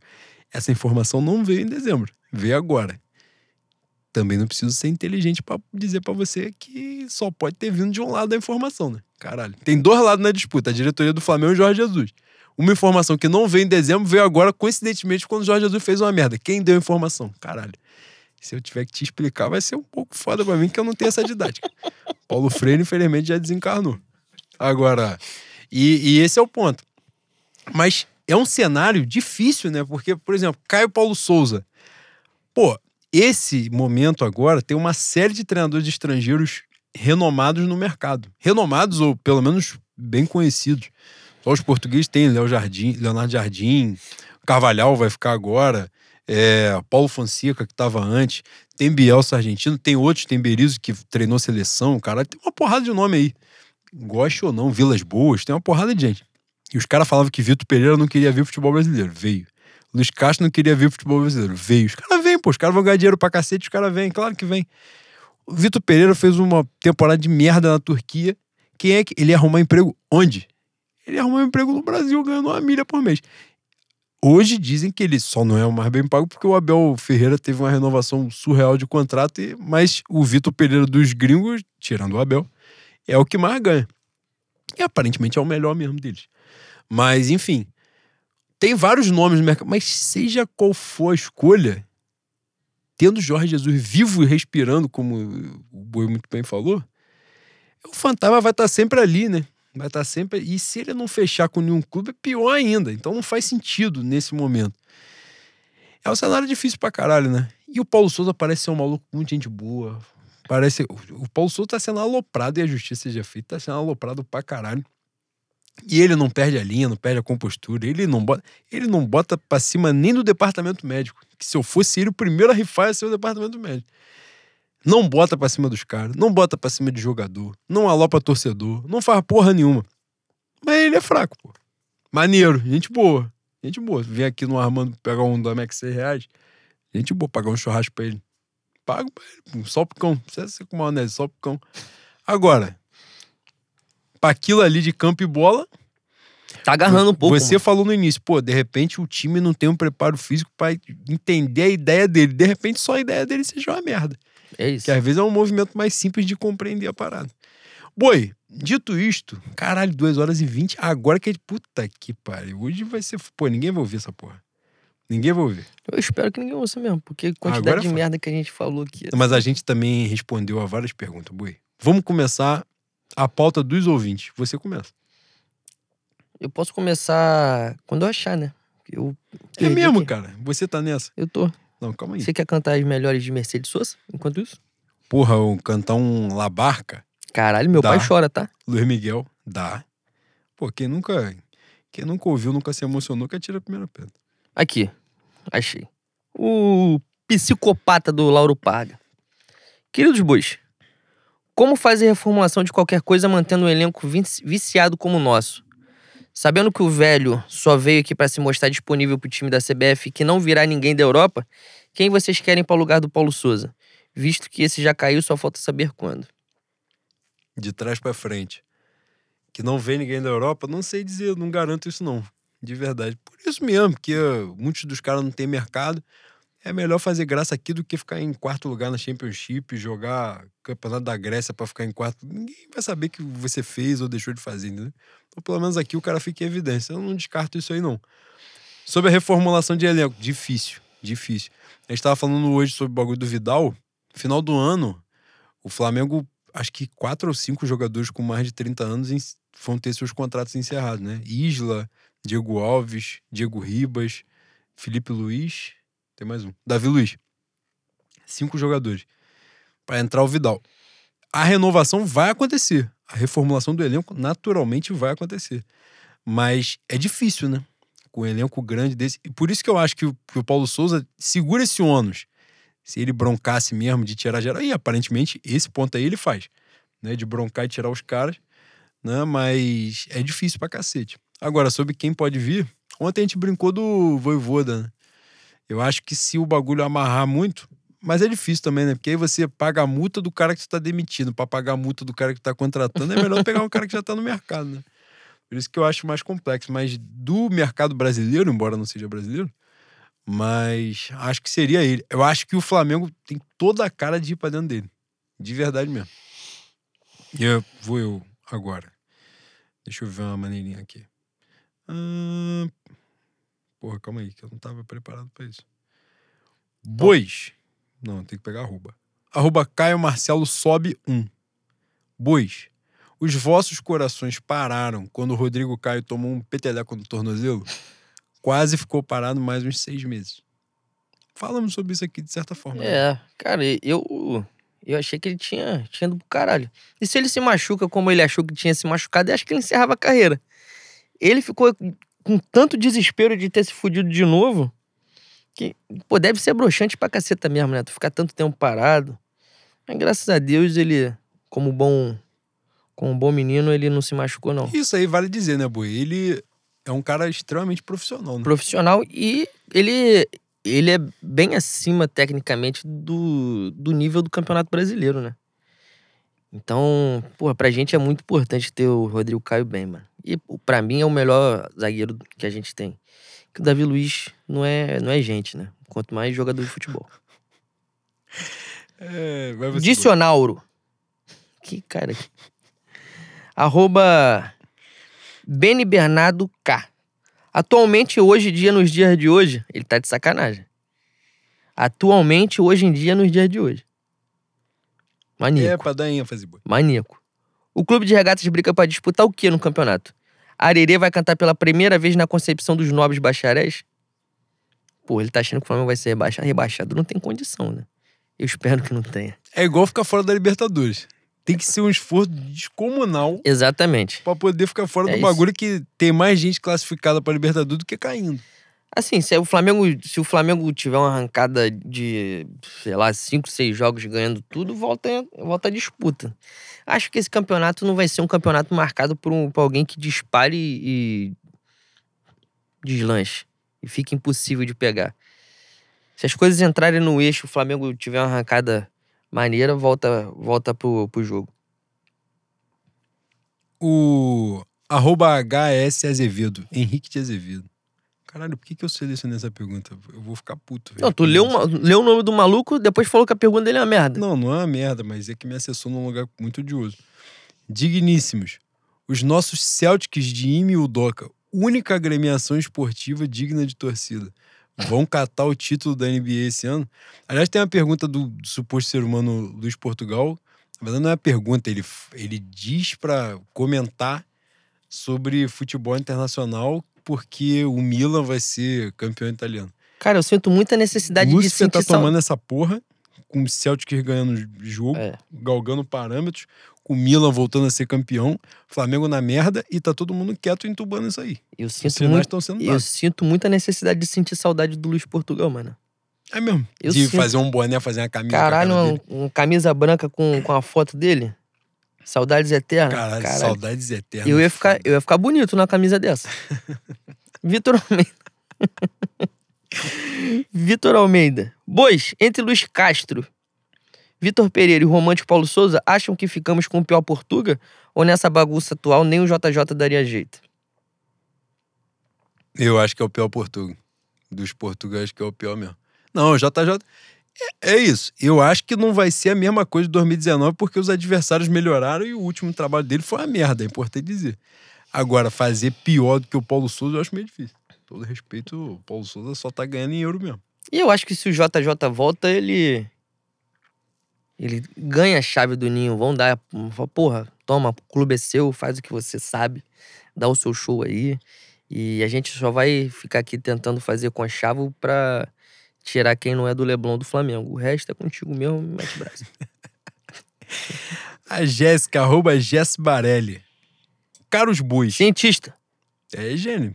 Isso aí é gênio. Isso fala 32 idiomas. Caros bois, seria Paulo Souza o epicentro dos problemas do Mengudo? A massiva campanha em rede social pedindo demissão, alegando que qualquer um é melhor, me lembra um país cujo povo clamava pela queda da presidente, dizendo que só tirá-la do poder faria tudo voltar para Caralho! Voltar para os trilhos. Eu me emocionei antes de terminar. Porra, maior do ponto. mundo. Maior, a maior cientista da história desse país. Não, lembra bastante. O cara fala, tirar o Paulo Souza e botar Adilson Batista é foda, né? Mas não adianta. Não, e, e ele também não é o epicentro dos problemas, né? Acho que a gente até falou aqui. Nego, nego que pensa em tirar o Paulo Souza é, vai resolver o- os problemas do Flamengo tá desatento.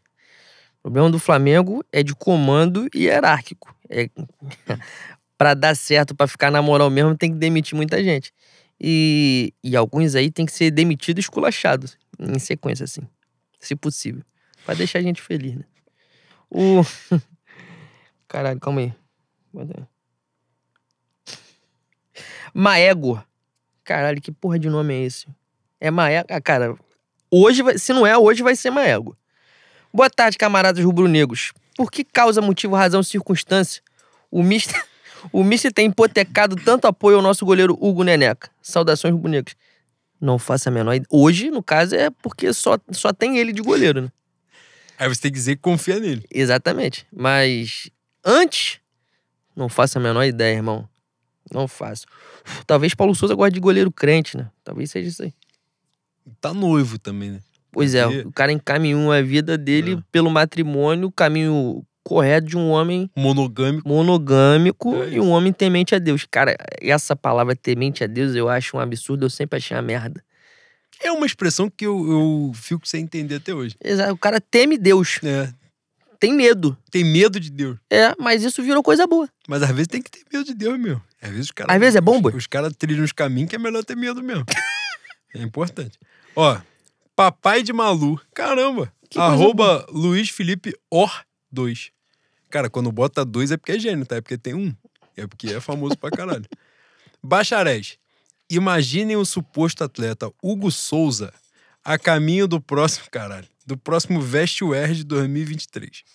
Enfrentando cinco horas de prova pra matar 90 questões em uma redação. Cara chegar na, na questão 30, ele desmaiou já, pô. Vocês neurônio acham? Vocês acham que ele agarraria a chance de ticar uma vaga na imensa faculdade de Direito? Ou tal qual em campo deixaria passar essa bola? Aí ele complementou aqui: tem que ser de direito pra ele seguir a carreira de defender alguma coisa na vida. Cara, a pergunta dele foi muito Cara, que maluco canalha. Calhorda. Pergunta de filho da puta, mas, mas foi pertinente. Cara, o Nenê. Não, 90, Eu espero- 90 questões ele desiste. Eu Ele espero, desiste, eu né? espero que meu Neneca seja bom no papiro, porque eu sinto que em algum momento ele vai precisar. É mesmo. Pô, falo assim, Neneca, tu conhece Bhaskara? Tu, tu já ticou? Ticou uma tabela periódica. Uma tabuada, tu, tu domina? É, só- a, a de 10, a de 10 e de 1 é mamão, de 2 também. Aquela, a de 7, a de 8, tu domina? A de 9 tem macete. A de 8 é pica, tá? A de 8 trava o HD. A de 8 é pica. Treina a tabuada de 8, Neneca. Vai precisar. Ai, caralho, cara. Vai dar merda. Uma hora vai dar Ai, merda. cara, não tem jeito. ainda bem que tem duas horas minha ninguém vai ouvir essa É porra. mesmo. Bruno Ianino, isso aqui é doente. Isso não vale porra nenhuma. Olá, amigos. Hoje não quero fazer pergunta nenhuma. Então não vou ler. O que você tem? Não, mentira, vou ler sim. O, Apenas. bagulho, o bagulho é pra fazer pergunta. O cara começa, não quero fazer Ele pergunta. deixa a mensagem. É, porra. Caralho, a gente. Porra, isso aqui não é velório, não, caralho. Caralho, mas hoje o clima tava de velório. Hoje o clima tá uma merda. Depois chegou a hora que começou a chover, eu falei, fudeu, agora que a gente não vai ser legal, Caralho. falando merda até amanhã. Hoje não quero fazer pergunta nenhuma. Apenas mandar um abraço pra vocês e, caralho, fofo. Você é fofo. E prestar solidariedade para os processinhos que virão após esse episódio. Podem contar comigo na vaquinha. Tamo junto. Pô, cara, você é muito amoroso. Mas na hora que precisar da vaquinha, não vem de, de miséria, não. Não, é Ficar de cantando- 200 conto pra lá. É, ficar, porra, de, de Porra. papinho no meu ouvido, foda-se. Isso aí, não quero história sobre isso, não. Agora vamos nós aqui. Porra, tem uma aqui que é importante. Cara, e esse é fodão, tá? Arroba Miguel Livros. Cara, ele meteu. E cada vez ele muda essa porra aqui, né? Mahatma grande. Pô, Mahatma grande é foda. Caralho, esse maluco vai virar o Coringa qualquer dia Porra, pelo amor de Deus. Mas ele botou: em um clube em que ainda tratam certo goleiro como ídolo, certo goleiro aqui, ele faz uma referência. Eu sou, eu sou de explicar. Certo goleiro, ele fala pra um assassino, que tem gente que fala assim. Pô, mas se ele não tivesse perdido a cabeça, se você falar essa porra perto de mim, infelizmente eu vou desejar sua morte. Eu vou desejar que você morra de. Quando você estiver morrendo de sede, tiver um copo d'água, eu jogo um copo d'água na calçada. Pra você morrer, filho da puta Caralho, agora tu foi cristão. lixo. Eu sou cristão. É tão longe da realidade imaginar que um técnico que não pode ir à Europa, que não podia ir à Europa até uns anos, seja cotado? Cara, de 2018 pra cá, se você se surpreender com alguma opinião com, ou com alguma decisão, Merda. merda, você ou, ou tava em coma ou tu é muito desligado. Não tem como mais se surpreender, meu irmão. Não tem mais. Isso- Olha só. Talvez não aconteça, porque há uma divergência aí, né? Algum, alguma questão de orgulho, ele saiu mal, as pessoas odeiam ele lá dentro. E Mas não odeiam ele pelo por um motivo, motivo que, tem que ser odiado. que é. Exatamente. É isso. É isso. Isso, pra eles, é um pequeno contratempo na vida pessoal. É desse marginal. O desse cara merda. ser estuprador e pedófilo é um contratempo. O cara fala assim, pô, mas isso aí foi uma coisa do passado. Eu falei, ficou no passado e um passado cada vez mais distante e ele tá ganhando cada vez mais dinheiro. Ou seja, se ficou no passado, tá errado, tá na hora de botar no presente. É isso. Tá na hora de relembrar. Só vale, só vale trazer se o Flamengo for fazer uma viagem pra, pra, pra Suíça e ele tiver presente. Sabe quem é campeão suíço? Paulo Quem? Souza. Ou seja, Paulo. Souza pode ir à Suíça. Tem gente que não pode. É isso. Filho da puta. É... Zé Gotinha. Ih, Zé Gotinha. Arroba Coliveira996. Isso aqui é agente secreto. Meus jovens bois, É robô essa porra. A era romântica acabou. O que precisamos fazer para não coringar até o final do ano? coringar até o final do. A Pra gente não- coringar. Pra não coringar. Pra gente não ficar maluco. Pra não coringar incenso, banho de erva, Pode age. não ver jogo, é, ler Agatha Christie, que prende. Você fica atento, vendo a parada. Túnel do Pega- amor com Casimiro. Isso, pega uma série grande, um How I Met Your Mother que tem 32 temporadas pra você ver essa porra até morrer, até enjoar, vai ter outra temporada. Vai ocupando tempo, porque se você parar e ficar abrindo Twitter e vendo o jogo do Flamengo, infelizmente. Vê entrevista do Ciro Gomes igual o Juan gosta. Puta que pariu. É brincadeira, cara. Que as coisas que a gente passa nessa vida. Cara, vamos nós aqui. Sou eu. Lucas Pinheiro. Arroba LucasPin181. Prezados. Falem da ala da torcida que balangou essa diretoria e agora se pegam surpresos com a omissão, incompetência e elitismo de Landim e sua turma. A galera do Landes queria ser amigo do Landes? É. É complicado, né, boi? Porra, os caras falando que a gente tava na Flá Pessoal. Flá PT, pô. 13. Olha só. Isso aqui já foi contemplado porque a gente é médium. A gente acho que falou em alguns pontos até um pouco demais. Talvez esse deveria ter sido um pouco mais comedido, sim. Mas já batemos nessa tecla aqui. Tem a rapaziada que entra no caminho, e o grosso da parada entra por aí. É importante dizer. É o Flamengão, é o que não se questiona, que não se pode falar mal do próprio clube, que não sei o que, Paraná, Paraná. É a galera que vai de gaiato. Quando alguém direciona, o pessoal vai junto. Agora, tem a rapaziada que tira vantagem disso. Que toma muita vantagem disso. Muita vantagem disso. Entendeu? Então é importante a gente separar. A rapaziada que já tá aí simulando confusão em arquibancada, aquelas coisas, tudo. Caralho, 2022, mano. Eu não aguento mais. Cara, tem hora. Dá uma sacanagem. preguicinha, mano. Não, tem hora que cansa. Tem hora que você fala assim, porra, o que que você tem pra falar disso? Fala, não tenho nada mais. Eu não tenho mais nada pra falar. Eu cansei. Eu quero ir pro Armando comer agora. É isso. É isso. Você cansa, pô. A pessoa que vai chama o maluco de Landes. Porra, aí agora vai falar assim: eu estou perplexa com o que está acontecendo aqui. Como se não estivesse acontecendo aqui há quatro anos, filha da puta. É, é angustiante. É angustiante, pô, pelo amor de Deus. E pior, e aí vem o ponto. Estou falando com quem? Lucas Pinheiro. Lucas Pinheiro, estou falando só com você. Ninguém mais tá ouvindo a gente, só eu e você. Dá certo, tá? Ah, Vai porra, dar dá certo. certo pra a galera caralho. que tá aí nessa de que absurdo, que absurdo, não sei o que, Paraná, estou surpreso, esse elitismo. E Parará, a galera que em 2019 tava mamando, 2020 mamando, nossa senhora, mamando muito, puta que pariu, mandando os outros perseguir todo mundo na rede social, vai passar batido, tá? E vai passar batido, porque, caralho, isso aqui, se eu falar, minha mulher me mata, ela me trucida, mas eu vou falar porque é importante dizer. A rapaziada fica desesperada, né? Em comentário, o cara não pode ver mulher falando de futebol, que os caras ficam agoniados ali falando. É isso, linda, é isso, maravilhosa. E, empurra tudo e foda-se. Pra poder curtir e fazer graça. Pra poder dizer, você não vai pegar. É importante Cara, dizer, é- você não vai pegar, você não tem chance de pegar. Então, para. Esse você tipo- só está sendo ridículo. esse Você tipo- não terá isso. Esse tipo de postura me faz pensar que a humanidade pode colapsar e, e entrar em extinção em algum momento. E tomara. Porque não vai comer ninguém. Na, na vida, assim, não vai comer ninguém. Mesma porra do. Cara, boi, algum homem na história da humanidade, do planeta Terra, ou que sai de outros orbes que a humanidade já tenha alcançado e a gente não saiba, comeu alguém porque buzinou quando viu a bunda grande na rua. Porra! Isso coisa de maluco, caralho! Não faz sentido essa porra! Eu fico puto. Porra, eu, eu cansei de sair com um amigo. A gente tá no sinal, passa, passa um, um- um negócio maneiro, bem estruturado, bem apessoado, legal. Tu olha e fala assim, porra. Legal. Maneiro. Legal. Legal. Parou aí. bombom. Pim-pim. Fonfom. Ai, meu caralho. Fala, cara, por que você está fazendo essa porra? E a resposta é sempre, não sei. Fala, que caralho é essa, porra? É a cultura do homem mais louca possível. Não, não tem sentido isso. Não faz sentido. E as pessoas continuam fazendo essa porra. É a certeza de que o cara pode fazer os maiores absurdos do universo que não vai dar problema nenhum. Boi, e- mas isso, não- E cara, tem que dar. isso não, não, não tem razão de ser. É angustiante. Caralho. Mas o papo com o meu Lucas, caralho, Lucas Pinheiro, é basicamente isso. Vai passar batido. E aqui falei de alguns exemplos pontuais que se vocês tiverem vivência de rede social, vocês vão saber de quem eu tô falando. Mas serve pra essas porra também, youtuber e o caralho. Tanto é que teve gente comprando essa narrativa aí de briga, de insatisfação, de não sei o que lá, de nervos. Como é que é? Ânimos exaltados. Puta que pariu. Ânimos exaltados na hora dessa. Cara, esse bagulho, quando o vagabundo fica se jurando muito tempo, é porque não vai acontecer nada. É porque é Sabe tudo quem nunca teve o ânimo exaltado? Castor de Andrade.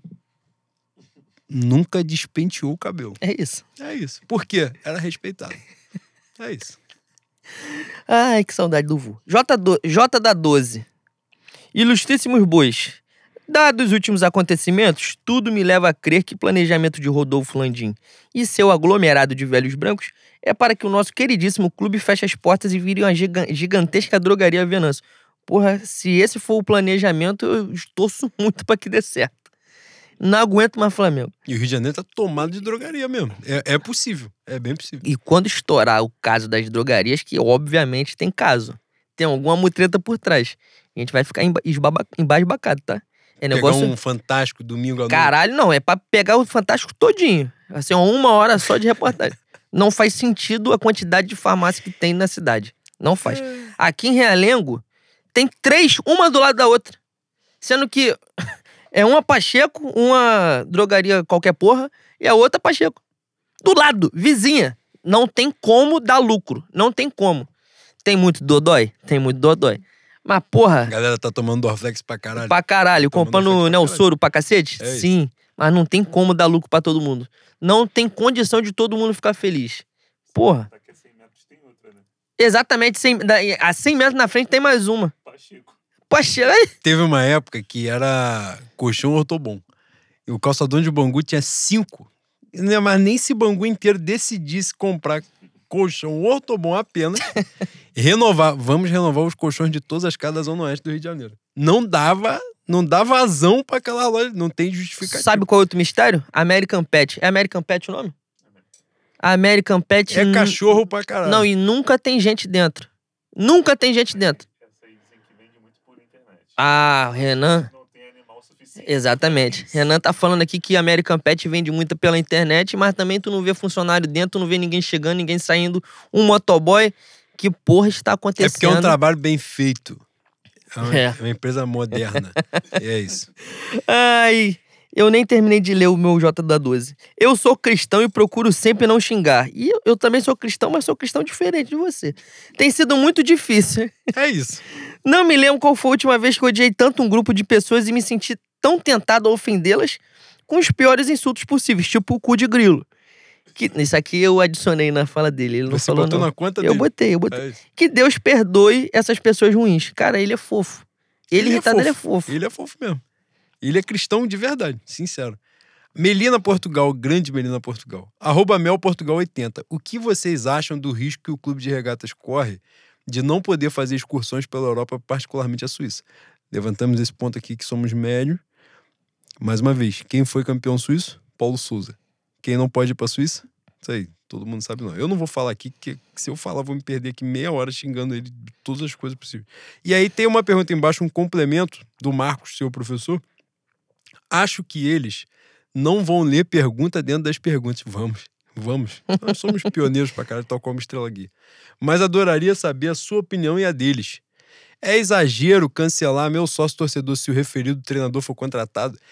Não é exagero se você destruir a Gávea com as próprias mãos. Não vai ser exagero. Todo mundo vai te entender. Caralho, mas esse é um grande sonho que eu tenho, de ver aquela porra demolida, demolida. Você com Um canivete e cortando o asfalto assim em volta da Gávea e aquela porra sucumbir, entrar no chão, você vai ser tratado como herói nessa cidade, nesse país que está nesse planeta. É isso. Cancelar o sócio torcedor é nada. É, é bunda. É. Boi, duas pra mim, duas pra você. hein? Vai embora? Porra, tá na hora, né? Pelo amor de Deus. Calma aí. Você. Agora quem fez a pergunta? Fui eu, né? Então já, já tô com uma aqui. É pra eu você. falar? É. Ah. O Fa- Flávio Chico de Lessa, o Camelo. Qual o equivalente à chapa Lula-Alckmin da política rubro-negra? Boa pergunta, tá? Porra, Lula Alckmin? Não tem Lula, não. Alckmin tem pra caralho, mas Lula não tem. O Luan tem não. Tal de, tal de Sanches. Queridos mascotes do agro... Queridos mascotes do agronegócio, o clube de regatas do seu time deve insistir no erro com o romântico Paulo Souza? Ou já passou da hora de botar a foto do velho outra vez? Já, a gente já falou sobre isso aqui, né? Pô, mascote do agronegócio foi pica, tá? Aí, na moral, vagabundo é muito gênio nessa porra de vocativo. Eu fico tentando entender, às vezes, antes de entender a pergunta. É foda. O meu João Vitor, boi, o Foi essa aí que eu pausei aqui. próximo mestre de bateria da Vila Isabel. Ele Sim. adora quando a gente fala isso. Ele é imenso, gigante. A título de descontração, vocês acham que cabe um processo da justiça ambiental pelos crimes da mocidade contra o Castorzinho? Porra, alopraram o Castorzinho, mano. Mó sacanagem mesmo que fizeram com o Castorzinho. E ontem não pude estar presente a, a feijoada do, com o fundo de quintal, na mesma cidade dependente de Padre Miguel. E o meu departamento inteiro tirou foto com o Castorzinho. Quando eu tô na porra do evento, ninguém tira foto com o Castorzinho. Aí ontem que eu não, não pude estar, tiraram foto com o Castorzinho e saíram na página oficial da mocidade. Sacanagem. Eu vou dar um jeito, vou ter que tirar uma foto sozinho com ele, que ele é o cara. Ele, ele é maravilhoso. E a escola deu uma aloprada nele mesmo. Mas renovou o contrato, fantástico. E já falei, espero que a minha escola venda bichinhos de pelúcia do, do castorzinho de pelúcia, porque vai render. Vamos galgar parâmetros, tá? Inclusive, vou comprar vários. Eu, outra. Arroba PCL, underline 1991. Grande ano, ano que eu nasci e ano que a Mocidade Independente de Padre Miguel foi campeão do Carnaval. E o Flamengo foi campeão estadual também. Qual a sensação dos senhores de saber que a chamada Flá Pessoal sempre estava certa? Sensação de paz, né? Sensação de paz. É isso. O cara que diz que não se importa com essa porra de ter razão é maluco. Ter razão é gostoso pra caralho. Melhor coisa que tem. Eu queria ler uma per perguntas de, de pessoas que aparentemente são novas aqui. Tipo. Ih, caralho, calma aí. Pô, Heitor Félix, teu, teu sósia, ele é pica. Ele tá, tá sempre presente. Cara, tem um aqui que eu nunca vi Helder perguntar. É ele mesmo. Gostaria de saber de vocês, novos bacharéis, o que pensam sobre a possibilidade de termos o estuprador de volta ao clube do Leblon.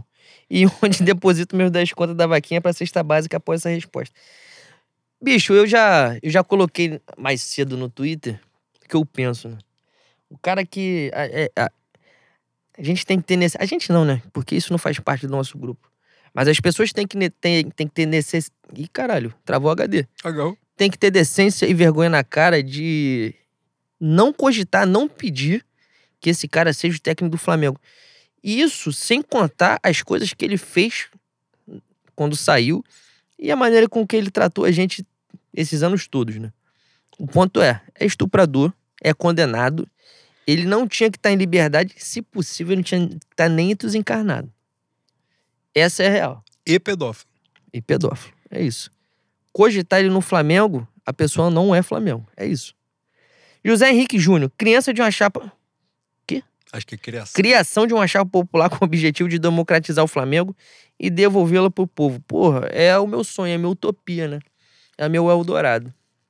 No sistema como é hoje, as pessoas teriam que se associar. E pra se associar tem que ter 20 mil reais. Pois é. É isso. E pagar 200 contos de mensalidade. O Gabriel B, arroba Gabi Champs. Já que o time de vocês convida a perda do réu primário, solicito que os magnânimos bois dissertem sobre o programa de cultura Túnel do Amor.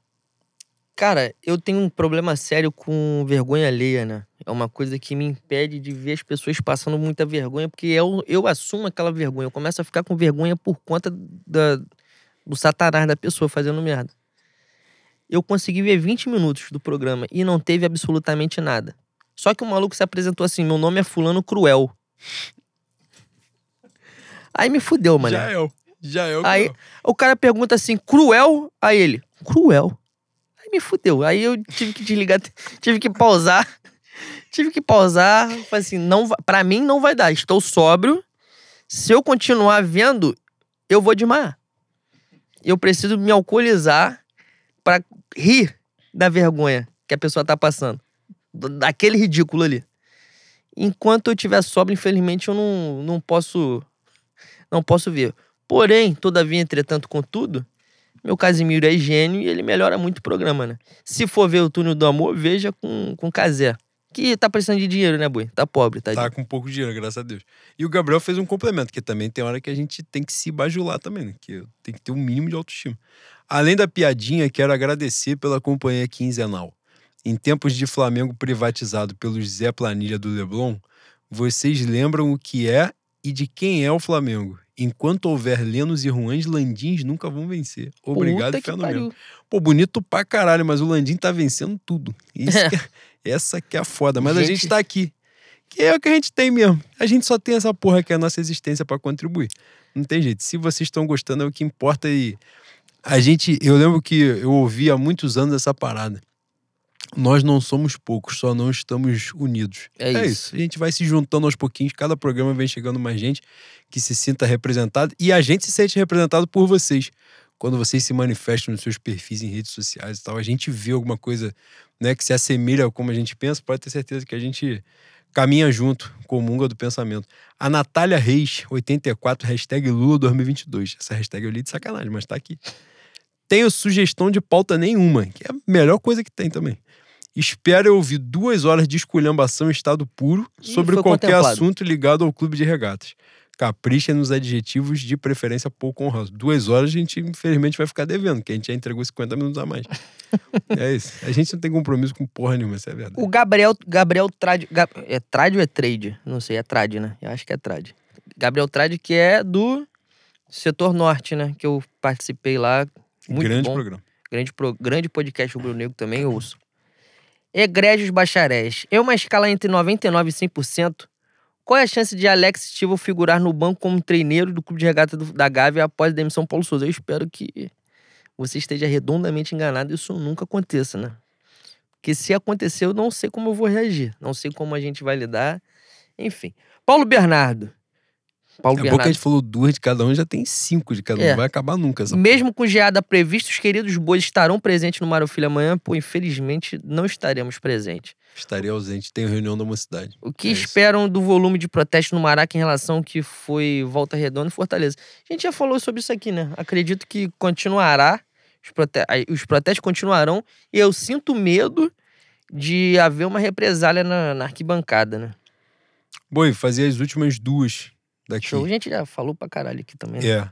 É porque são perguntas maneiras. Primeira do arroba pequeno agosto. Agostinho. Eu gosto muito dessa arroba. Excelentíssimos senhores doutores, presidente do sindicato dos podcatistas do? Mengo Verso. Caralho, me deu um maior trabalho ler isso. Os resultados já foram justificados por diversos motivos, todos da alçada da realeza. Destarte. Após os episódios aristocráticos e os resultados atuais, não seria a hora de promover uma revolução menguesa? Falamos bastante sobre isso. Organização coletiva, falamos da porra toda. Esse programa hoje, caralho, é daqui, Karl Marx tocar internacional e foda-se. Negócio fantástico. Espero que você tenha sido contemplado. Para finalizar, arroba Azevedo, 99 Tarcís. Eu nunca sei se é Tarcís, Tarcís. Foda-se. Espero que ele entenda. É importante foi a minha intenção. Queridos doutores bois, quem cai mais? O suposto atacante Marinho ou o sistema do TJRJ? Você agora falou de duas situações, duas instituições pelas quais eu tenho repulsa. O atacante Marinho e o sistema do TJ. É simplesmente impossível trabalhar nessa. É porque aparentemente o judiciário está movimentando pouco dinheiro no Rio de Janeiro.